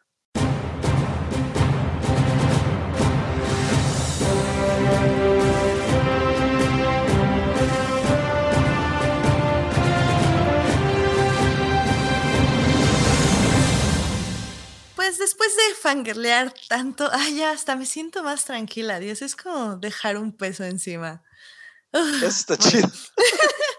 no, está este, bien, está bien. Después de fangirlear tanto, ya sé, de CW y de el crossover de Crisis, Crisis, on Earth X, vamos a hablar de las noticias. Y en este caso, creo que yo presiento que tú quieres hablar, Alberto, del trailer y póster de Infinity War. ¡Eh! ¿Perdón qué dijo? no, amigos, sí, la verdad es que, pues bueno, como ustedes saben, eh, la semana pasada, pues Marvel liberó su tan ansiado y esperado tráiler, porque ni siquiera fue teaser, sí fue un tráiler, de Infinity War, que es la próxima película de Marvel Studios, que vuelve a reunir a los Vengadores, pero esta vez los va a reunir en grande. O sea, vamos a ver el choque de la mayoría de los universos que hemos visto durante cuántos años, casi más de 10 años. Ahora sí en la película que hemos estado esperando tanto, que es esta reunión de las gemas del infinito y de la aparición ya por fin como villano, pues de este señor llamado Thanos. Así que, si no han visto el tráiler, van algunas referencias y todo, porque por aquí hay gente que dice que no iba a ver el tráiler, pero que sí lo acabó viendo, doble moral, hashtag, doble moral. mira, mira, mira, mira. Pelea, pelea, pelea, pelea. Por, for... por dije, va, voy a ver el tráiler. Lo puse, le puse play. Ajá. Le empecé a ver. Ajá. Llegué al minuto cuatro segundos, algo así. Ajá. Y dije, basta. O sea, ya no puedo ver esto. Y lo dije por la simple y sencilla razón de que como son imágenes tan random, que a mí como editor me encanta agarrar imágenes y ponerlas en su orden correcto. Y cuando vi un tráiler, eso es exactamente lo que hago. Y cuando estaba viendo ese tráiler, era como, me están dando todo mi material para poner la película en orden, básicamente. Entonces, no, yo lo tuve que parar porque justamente no me gusta ver trailers por eso, porque son rompecabezas para armar y te dicen todo sin decirte nada. Y luego tú siendo experta armando rompecabezas de este tipo. Pues sí, no, me choca. Entonces dije, no. Basta, bueno, entonces Edith no lo vio, pero sí logró ver la, la bueno, visto la mayoría del tráiler, la verdad. Eh, pues, o sea, sí en Tumblr he visto como las partes más importantes, pues. Y bueno, pues digo, lejos del gran meme, como dice acá mi tocayo, del, de los mil y un memes de, de Thanos, ya saben, Perro Bermúdez, este, ah, los de El precio de la historia, este, no sé, o sea, la verdad es que neta internet te la rifaste con los memes de Thanos, soy tu fan. ya sé. Pero bueno, la verdad es que, que fue un tráiler que por lo menos provocó lo que tenía que provocar, que era emoción. O sea, la verdad es que el ver ya cómo va a lograr ensamblarse este equipo y esta viñeta de cómic literal que aparece en la película con la que cierra, que es el Capitán América corriendo todo y todos los, demás corriendo detrás de él. No son todos, pero son algunos, unos, algunos del equipo porque obviamente nos falta ya ver cómo se van a reunir esta parte de, de universo y tierra, cómo se va a unir. O sea, me refiero a universo Thor, eh, Guardianes de la Galaxia, también obviamente le, meto un poco a la parte cósmica que es este Doctor Strange, con todas las partes ya terrenal, ¿no? Que es este Hulk, que es este Iron Man, que es Capitán América, que es Black Widow. O sea, la forma en que se vayan a unir estos dos universos ya por fin y el ver que todo esto ahora sí que como eslogan de, de, de, de, mercadotecnia chafa, todo esto nos todo, todo, todos estos 10 años nos llevó a este momento, ¿no? Entonces, la verdad es que yo me emocioné bastante.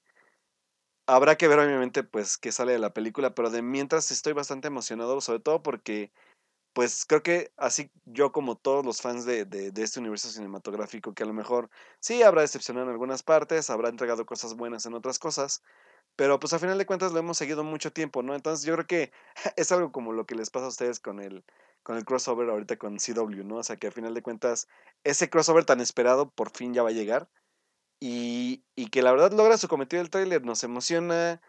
Esperamos, yo, yo al menos no espero bastante, pero sí espero lo que me promete, que es ver unido a este equipo por fin contra una amenaza que en verdad ahora sí es una gran amenaza, que es la gran amenaza del, del, del, de los eventos más importantes de, de Marvel en cómics y que se va a adaptar por fin a esto. Y pues ahora sí que se podría decir que esta película, no en taquilla, pero va a romper récords Guinness, por lo menos en la parte de la película con más personajes en pantalla, la película con más, con la nómina más cara en la historia de Hollywood. Entonces, pues de mientras yo creo que es un buen preámbulo y, y no quiero ahondar mucho porque también el trailer no enseña mucho, pero sí pude también yo ver que hubo algunas escenas que no se pasaron de lo que se había mostrado en el, en el, en la San Diego Comic Con, así que yo se las, las, una escena en, en, Twitter, pero faltaron unas cuantas más que tienen que ver con los, con, con este, con, con Scarlet Witch y con... Ay, me falta otro personaje que también les iba a decir, pero bueno, no, no, no a fin de cuentas no es relevante, pero sí, no es el mismo tráiler que se vio en, en, la, en la convención, así que se lo preguntaban, no, no es, pero aún así muestra escenas que también en San Diego Comic Con no se vieron, así que este, la verdad es que nos tocó un buen tráiler y, y que nos prepara bastante bien, la verdad. Eh, pero sabes que yo sí estoy de acuerdo con Alberto de Morán, que dice él eh, que no, que nos están, que le están vendiendo un falso tráiler y que realmente no se van a unir los héroes, o si se unen es hasta el final de la película. Yo por lo poco que vi, yo creo que sí va a ser eso, sinceramente. Este, nada más van a ser historias individuales y al final se van a reunir. Sí les va bien, bueno, sí nos va bien, porque yo también tengo relativamente ganas de verla. Y, aún así sigo, yo sigo con esta duda porque eh, la decisión final de Marvel, no sé si, si ustedes la recuerden, pero se supone que se había anunciado que iba a ser Infinity War 1 e Infinity War 2. Eh, bueno, en partes, obviamente. Y aquí Marvel, por alguna extraña razón, lo, decide tomar la decisión de que mejor se va a llamar Infinity War normal y la película de los Vengadores a futuro va a ser otra. Entonces, yo sí sigo con mis, como con, con mis reservas sobre la decisión que hayan tomado. Digo, sobre todo, por ejemplo, por el, el fracaso para mí que fue la adaptación de, de la era de Ultron a cine, que fue pésima. Pero bueno, o sea, habrá que ver el cómo, como dicen al final cuando ustedes, a lo mejor esa reunión sí va a ser al final de la película y, y, y también ojo, ¿eh? Porque aquí mucha gente se está yendo por la parte de, de que la película se llama Infinity War, pero también se están confundiendo con la parte del, del de la reunión de las gemas del infinito en el guante. ¿eh? Ojo ahí, y no se los quiero spoiler, pero si son fans del cómic ya lo han de ver adivinado desde hace mucho tiempo atrás. Porque ¡Spoilers! Ah, Infinity War no necesariamente tiene que hablar de las gemas del infinito y de Thanos. Más bien tiene que ver con otros asuntos que van a llevar a esto y que posiblemente la película que falta de los Vengadores, ahora sí, tiene que ver con, con, con, el, con el guante del infinito. Así que ojo ahí. Ay, pues ya dilo, X.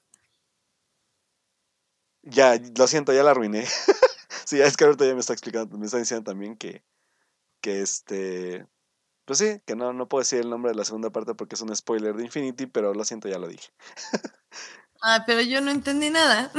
bueno, o sea, a final de cuentas, Infinity War es una historia y el guantelete del infinito es otra.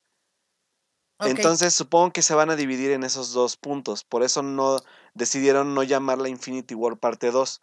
Porque todo, ahora sí que, a, resumidas cuentas, la película lo que va a hacer nada más es traer a Thanos a la Tierra. Ok, va. Eso, eso es lo que va a tratar Infinity War. Lo que viene después, ahora sí es, tiene que ver con todo lo que hemos estado esperando, que es. Y ojo, eh, que puede que ahí sea la gran decepción de la gente. Exacto. Ahí está, ya, Alberto ya lo dijo en el chat. Así que.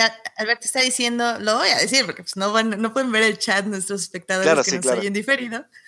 Que él dice que se llamaría entonces la primera Infinity War, la segunda Infinity Gauntlet y, la, y después sería Secret Invasions bien, Infinity, Infinity War e Infinity Gauntlet tienen que ver como con esa unión, pero la final tiene que ser Secret, a Secret Invasion, exactamente. Sí, tienes razón, Alberto. Ok. Entonces, pues bueno, ahí está la, la perdón si les arruinamos la sorpresa, pero los que son fan de cómics, pues van a saber que a eso iban a ir, al final de cuentas. Entonces, pues vamos a ver cómo lo van a tomar. Yo le tengo fe a los, a los, a los hermanos, este, ahí se fue el apellido de los hermanos.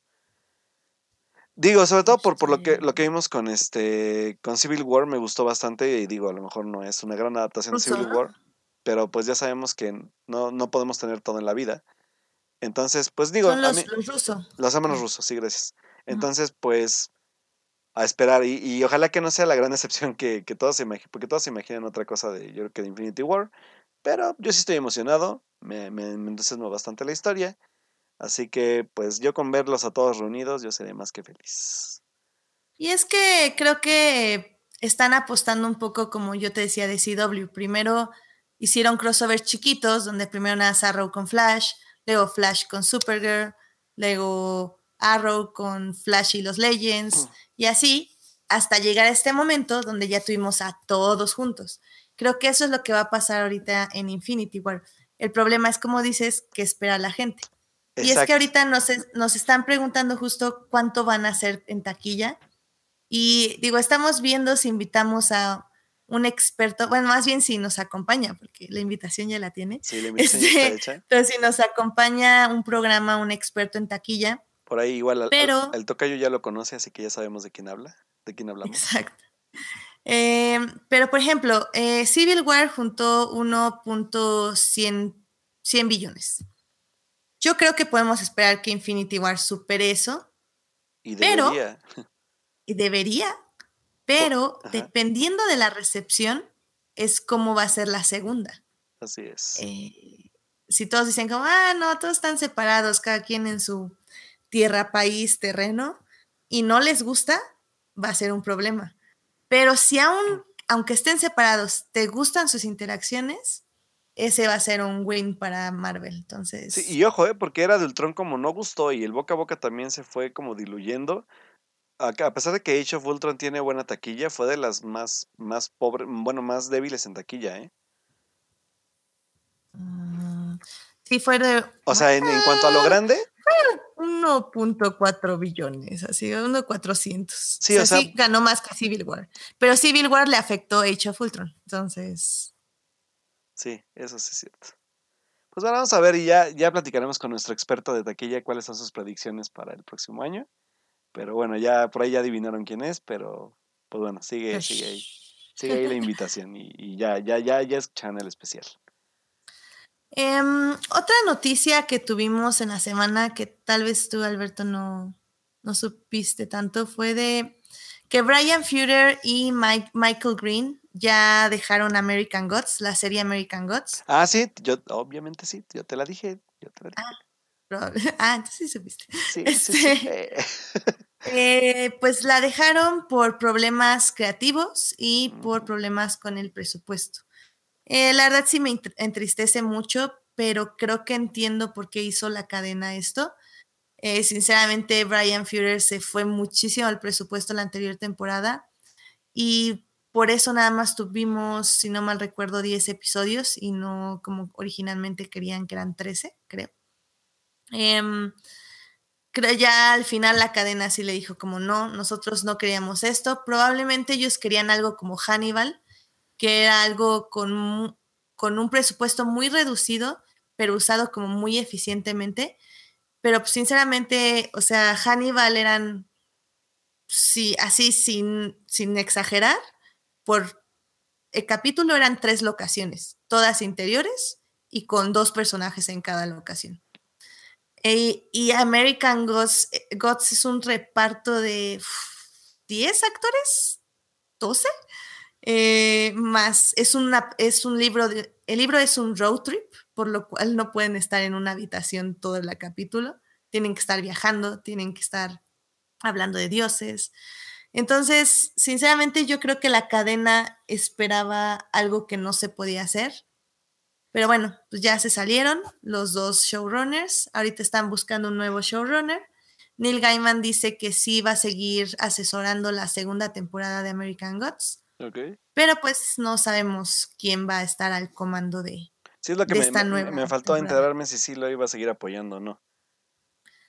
Pero Sí, sí, ¿verdad? eh, sí, Neil Gaiman sí, aunque ahorita está muy ocupado con Good Omens, pero yo creo que sí se va a dar tiempo para checar American Gods porque es un proyecto que le gusta mucho y que quiere quiere seguir explotando. De hecho, ya está escribiendo la segunda parte del libro.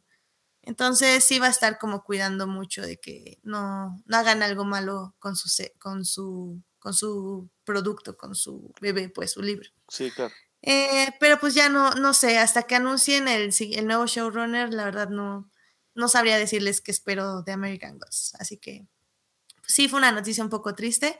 Eh, Joyce dice que Führer siempre se va. Eh, más bien siempre le van porque siempre se pasa el presupuesto o no tiene... No, es- no, bueno, más bien siempre pierde audiencia. En el caso de Hannibal sí ya era muy costoso para la poca audiencia que tenía. y el show, como, al ser clasificación triple C, este, no, no, le, no le dejaba llegar a más público. Eso siempre pasa con Führer de alguna u otra manera. Eh, pero American Gods tuvo un gran recibimiento por la crítica, pero pues sí, lamentablemente, pues, pues ya. Eh, ahorita estamos a la espera de otra, del nuevo showrunner, al menos. Pues sí. Em, ¿Tú tienes algo otra, una otra noticia, Alberto? Pues sí, señores, les tengo una de última hora que salió hace como tres, pero es de última hora. Bueno, pues este acaban de anunciar que posiblemente Quentin Tarantino y J.J. Abrams se unan para la próxima película de Star Trek. ¿Qué? Qué cosa tan extraña, señores, pero aún así, ¿cómo se antoja eso? ¿En qué tierra paralela pasa eso?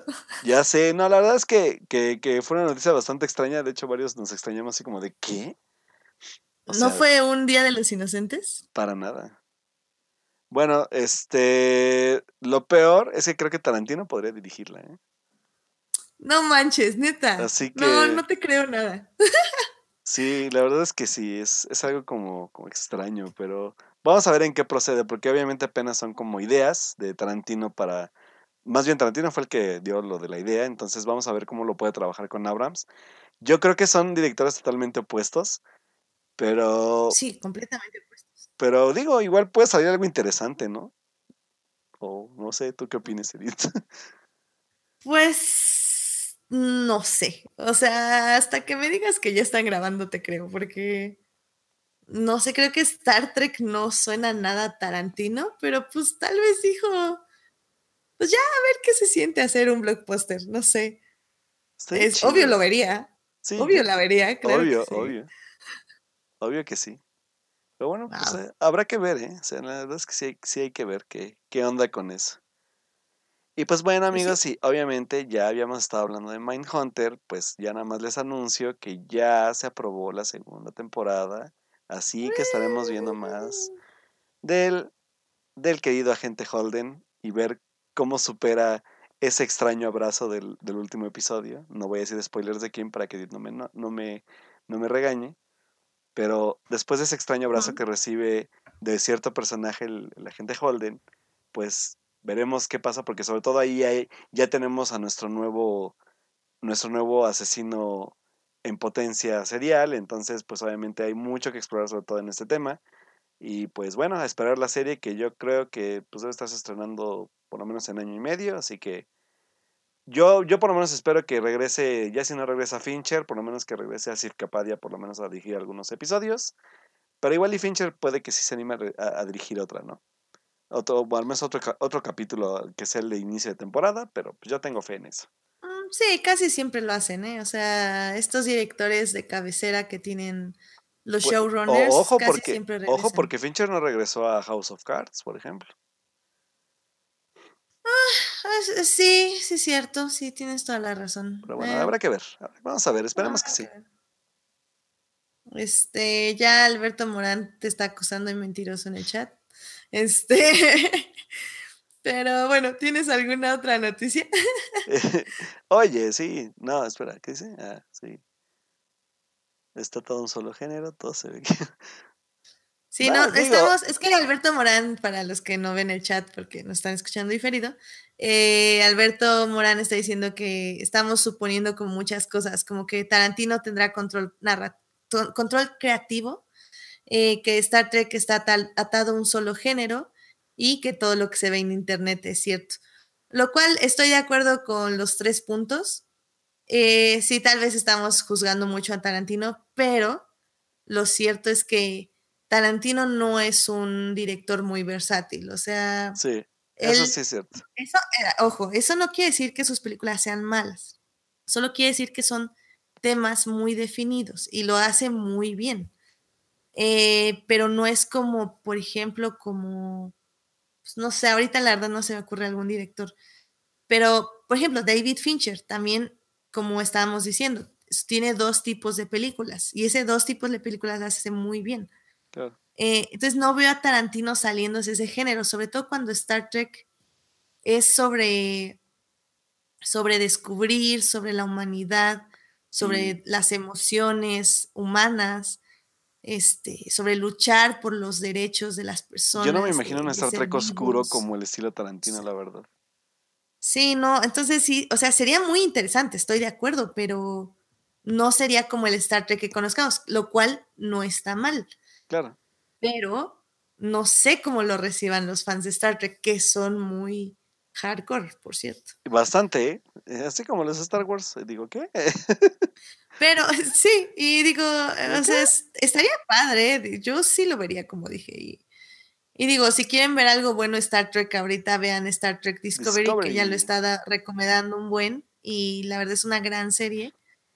Y pues sí, vería algo de Tarantino. Así que, Alberto, pues no sé si sea un rumor, si sea fake news o qué, pero si se hace, la verdad, sí, approve. Approve. Sí, al menos sí ver qué, qué podría hacer este señor ahí, ¿no? Y pues sí. bueno, Edith, ¿tienes más noticias? Eh, yo no, nada más quiero mencionar rápido que Joyce no estaba diciendo que eh, mencionara algo de Supergirl rápidamente, que, bueno, tú no sabes, Alberto, pero Supergirl no está en la Tierra 1 con Arrow y con Flash y con las leyendas. Ella está en otra Tierra.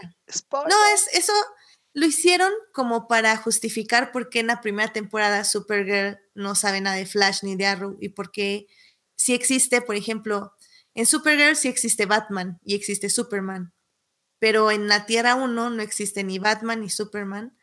Y, pero en la Tierra 1 sí existe, por ejemplo, eh, por ejemplo, Wonder Woman. Entonces eso está padre.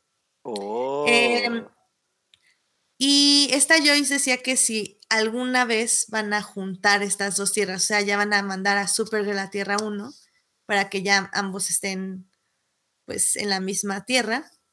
Eh, creo que esa era como su pregunta. Eh, la verdad, no sé. Creo que tendría que ser un mega evento, algo que Flash seguramente echó a perder y hizo algo mal y regresó el tiempo mal y juntó cinco tierras al mismo tiempo. Em, pero a mí me gusta mucho cómo funciona Supergirl en su tierra. Em, no creo que sea necesario juntarla por el momento cuando ya literal tiene un portal interdimensional que nada se aprieta y la lleva a otra tierra. Eh, no sé, o sea, no sé qué estén planeando los showrunners. Pero, pero- si ya Ajá. planean en juntarlas, pues no me molestaría, pero pues no, no veo que sea necesario. Mm, suena interesante, igual y podría ser algo interesante de ahí, igual y sí, igual y no. Todo Digo, y cosa- seguro va a ser culpa de Flash, porque Flash es el inútil, pero Ay, pues. Flash, ay, Flash. ¿Por qué Flash tiene que ser el error en DC tanto en series como en cine, Dios mío?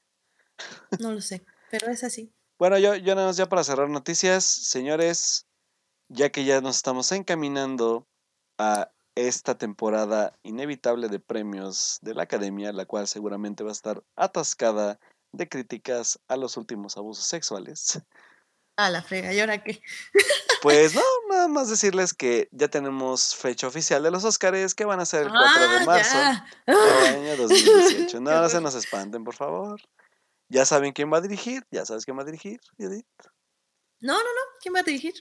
Si no mal recuerdo, Ah, sí, sí, ya me acordé. es el comediante Seth Meyers quien va a dirigir esta premiación. Así que, pues bueno, la verdad es que yo no, yo no he visto mucho de Seth Meyers, no sé cómo sea su humor, pero pues posiblemente por algo lo eligieron, porque saben cómo está la cosa.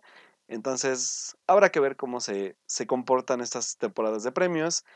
Y pues por ahí ya también se entregaron premios recientes. Ya habíamos hablado de los Gotham Awards hace una semana. Se entregaron también otros premios que tontamente no recuerdo qué premios son, pero por ahí me podrán ayudar. Donde eh, la película. Ah, sí.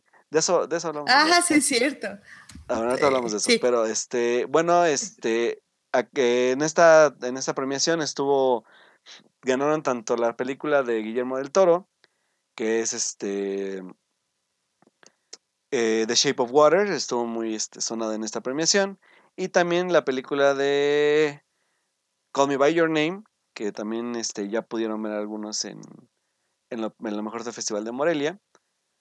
Eh, y esperen, es que les estoy buscando qué premios son porque ya, ya, ya, ya estoy tan saturado de información que Yo no creí sé. que hablabas de este del Festival de Torrento.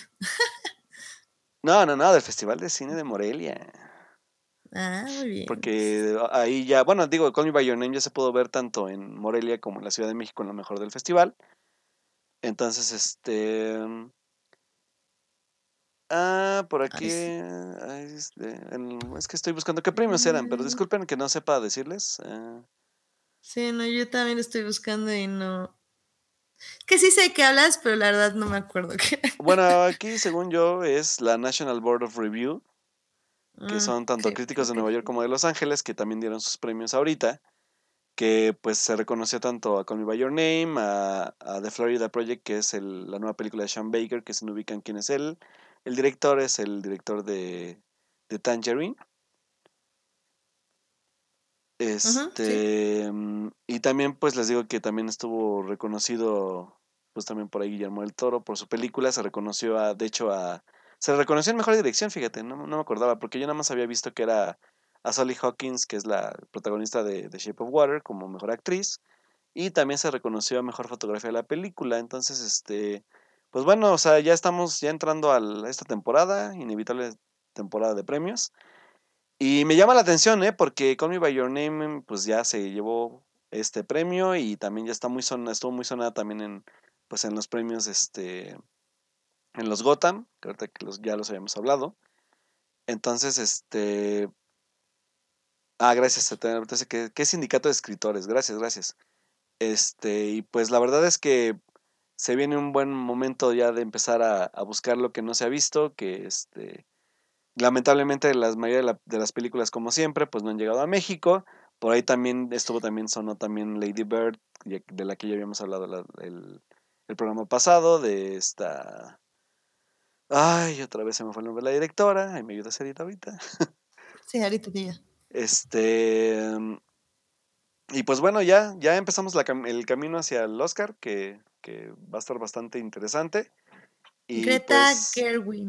Greta Gerwig, gracias. Greta Gerwig. Greta Gerwig y entonces este pues también por ahí ya estamos viendo que ya hay fechas de estreno para ciertas películas. Ah, por cierto, de Disaster Artist, que es de la película también que estábamos hablando la semana pasada, ya tiene fecha de estreno en México. Yay. ¿Cuándo es? Se estrena el 22 de diciembre en México. Ah, la, la, trae Warner.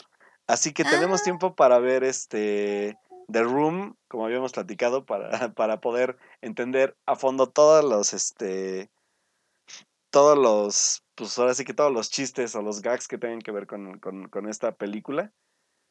Entonces, pues bueno, también ya les doy de una vez la, fecha de estreno de, de, Disaster Artist, que, es, que es de James Franco, que se estrena el 22 de diciembre. Y pues también ya reafirmando fechas, este Lady Bird según también se estrena el otro año, posiblemente en por ahí febrero o, marzo. Y Call Me By Your Name ya tenemos fecha que también es en febrero.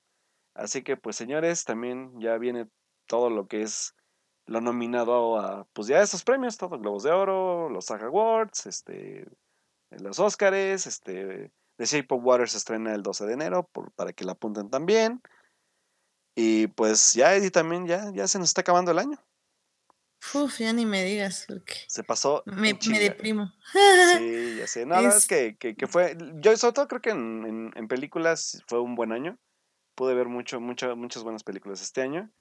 Y pues, aprovechando esto, pues también nosotros, For Nerds, pues ya también nos vamos a preparar para el fin de año. Ya les comentamos ahorita que pues vamos a tener un invitado especial que nos va a hablar un poco también de la parte de taquilla este, y pues también vamos a hacer el especial, está prometido especial de Star Wars, que va a ser. Uy, pues, ya la próxima semana. la próxima semana. Este, pues, para que estén atentos ahí a, a este. Puro Star Wars, chavos. A puro, Star, Wars, y pues ya, porque ya es el último blockbuster del año, creo, creo, creo, si no me falla la memoria. Sí, ya es el último blockbuster blockbuster, este, pues así que entre comillas, porque no es en verano, eh, más bien es blockbuster de invierno, pero es el blockbuster del año más bien. Así que pues prepárense chicos a nerdearle a gusto la otra semana, preparen todo su material, libros, videojuegos, maratón de, la películas, de películas si se le quieren aventar para poder platicar con nosotros de todo eso que vamos a hablar. Y pues empezar sus, empezar sus predicciones, porque ya yo también ya no armando mi libreta de predicciones de qué nos va a deparar en The Last Jedi. Qué emoción. Qué emoción. Ya nada más rápido para cerrar. eh, Brian Singer desapareció de Bohemian Rhapsody, la película que estaba grabando con el protagonista de Mr. Robot, este eh, Malek, Malik. Eh, y pues nadie sabe por qué. Y ya lo comentamos, Alberto Morales. Eh, Lo, pero lo- lo bueno. chistoso que le decía yo a Monza hace rato por Twitter, Ajá. Que hubo, lo- ahora sí que lo corrieron del proyecto, pero no por las razones que creímos que lo iban a correr. Ya sé. Eso fue lo peor de todo, ¿no? Pero Sí, bueno, o sea, no sabemos si Yana se está esperando como que le caiga la tormenta o se enfermó del estrés de que no le caía la tormenta. Es algo extraño, ¿no? ¿Quién sabe? No sé, hay algo raro con Brian Singer y, ojalá que y todavía no sabemos qué es. Porque Sí. si iba a salir algún artículo de él, este, pues no ha salido. Entonces no sé, no sé qué están esperando o están recopilando información o no sé. ¿Quién sabe? Pues sí. No sé, la verdad es que yo creo que le, le espera la, la próxima tormenta es de Brian Singer, así que pues bueno. Nada más. Es, ah, estén atentos, chicos. Oigan, ya. Este. Vámonos. Vámonos ya, este. Alberto, ¿dónde te podemos escuchar, leer? Perdón, es que acaban de hacer un comentario en el chat que me dio risa. Pero Bueno. ahorita es, es- ese es local eh, con el tocayo. Pero bueno, pues chicos, nos despedimos. Ya saben que a mí me pueden encontrar en Twitter, arroba Alberto Molina con doble O. Y este, pues bueno, voy- espero hacer ya texto, pues ya de como de cierre de año. También por ahí iba a manejar un texto de que tenía que ver un poco con la distribución y, y una crítica que quiero hacer, que ya tengo pendiente en, en- una columna que yo quería hacer el año pasado, pero que ya no, ya no me dio tiempo, que es como este aspecto de, del Oscar como salida fácil de la mercadotecnia en el cine en México. Así que por ahí anelo checando porque ya lo estoy escribiendo, nada más es pulirlo un poco. Pero pues eso es lo que va a hablar mi próximo texto para que igual den sus opiniones sobre esto. Muy bien. Este, perdón. Em, no, pues está, está muy bien. Pues hay que esperar el texto. Eh, obviamente ya lo estaremos publicando en nuestra página de For Nerds Podcast. Eh, Uh, pues sí. a mí, No, digo, sí, uh, sí, ahí lo, van- ahí lo pueden leer. muy bien. Perdón, me emocioné. Está bien. Eh, a mí me pueden leer en HT Idea. Eh, ahí pues estoy haciendo reseñas de películas, series, libros. Esta semana yo espero hablarles de el libro de Smuggler's Run, que es el libro de Han Solo que, transcurre entre episodio 4 y 5, que terminé este fin de semana. Eh, pocas palabras está bien, pero no está increíble.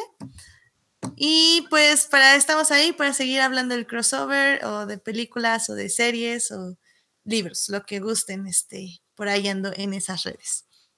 Entonces, muchas gracias a quienes nos acompañaron en vivo, a este Alberto Moral, a Morán, a Joyce Kaufman, eh, a- se me atrabó el chat, ay, espérame.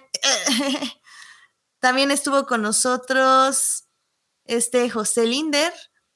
Y por ahí También también, por ahí estuvo Jorge Arturo Jorge Aguilar. Arturo Aguilar. Así Sí, es. estuvo un rato igual con nosotros. Muchísimas gracias por acompañarnos en vivo. También gracias a quienes nos oyen durante la semana en Hearties y en iTunes.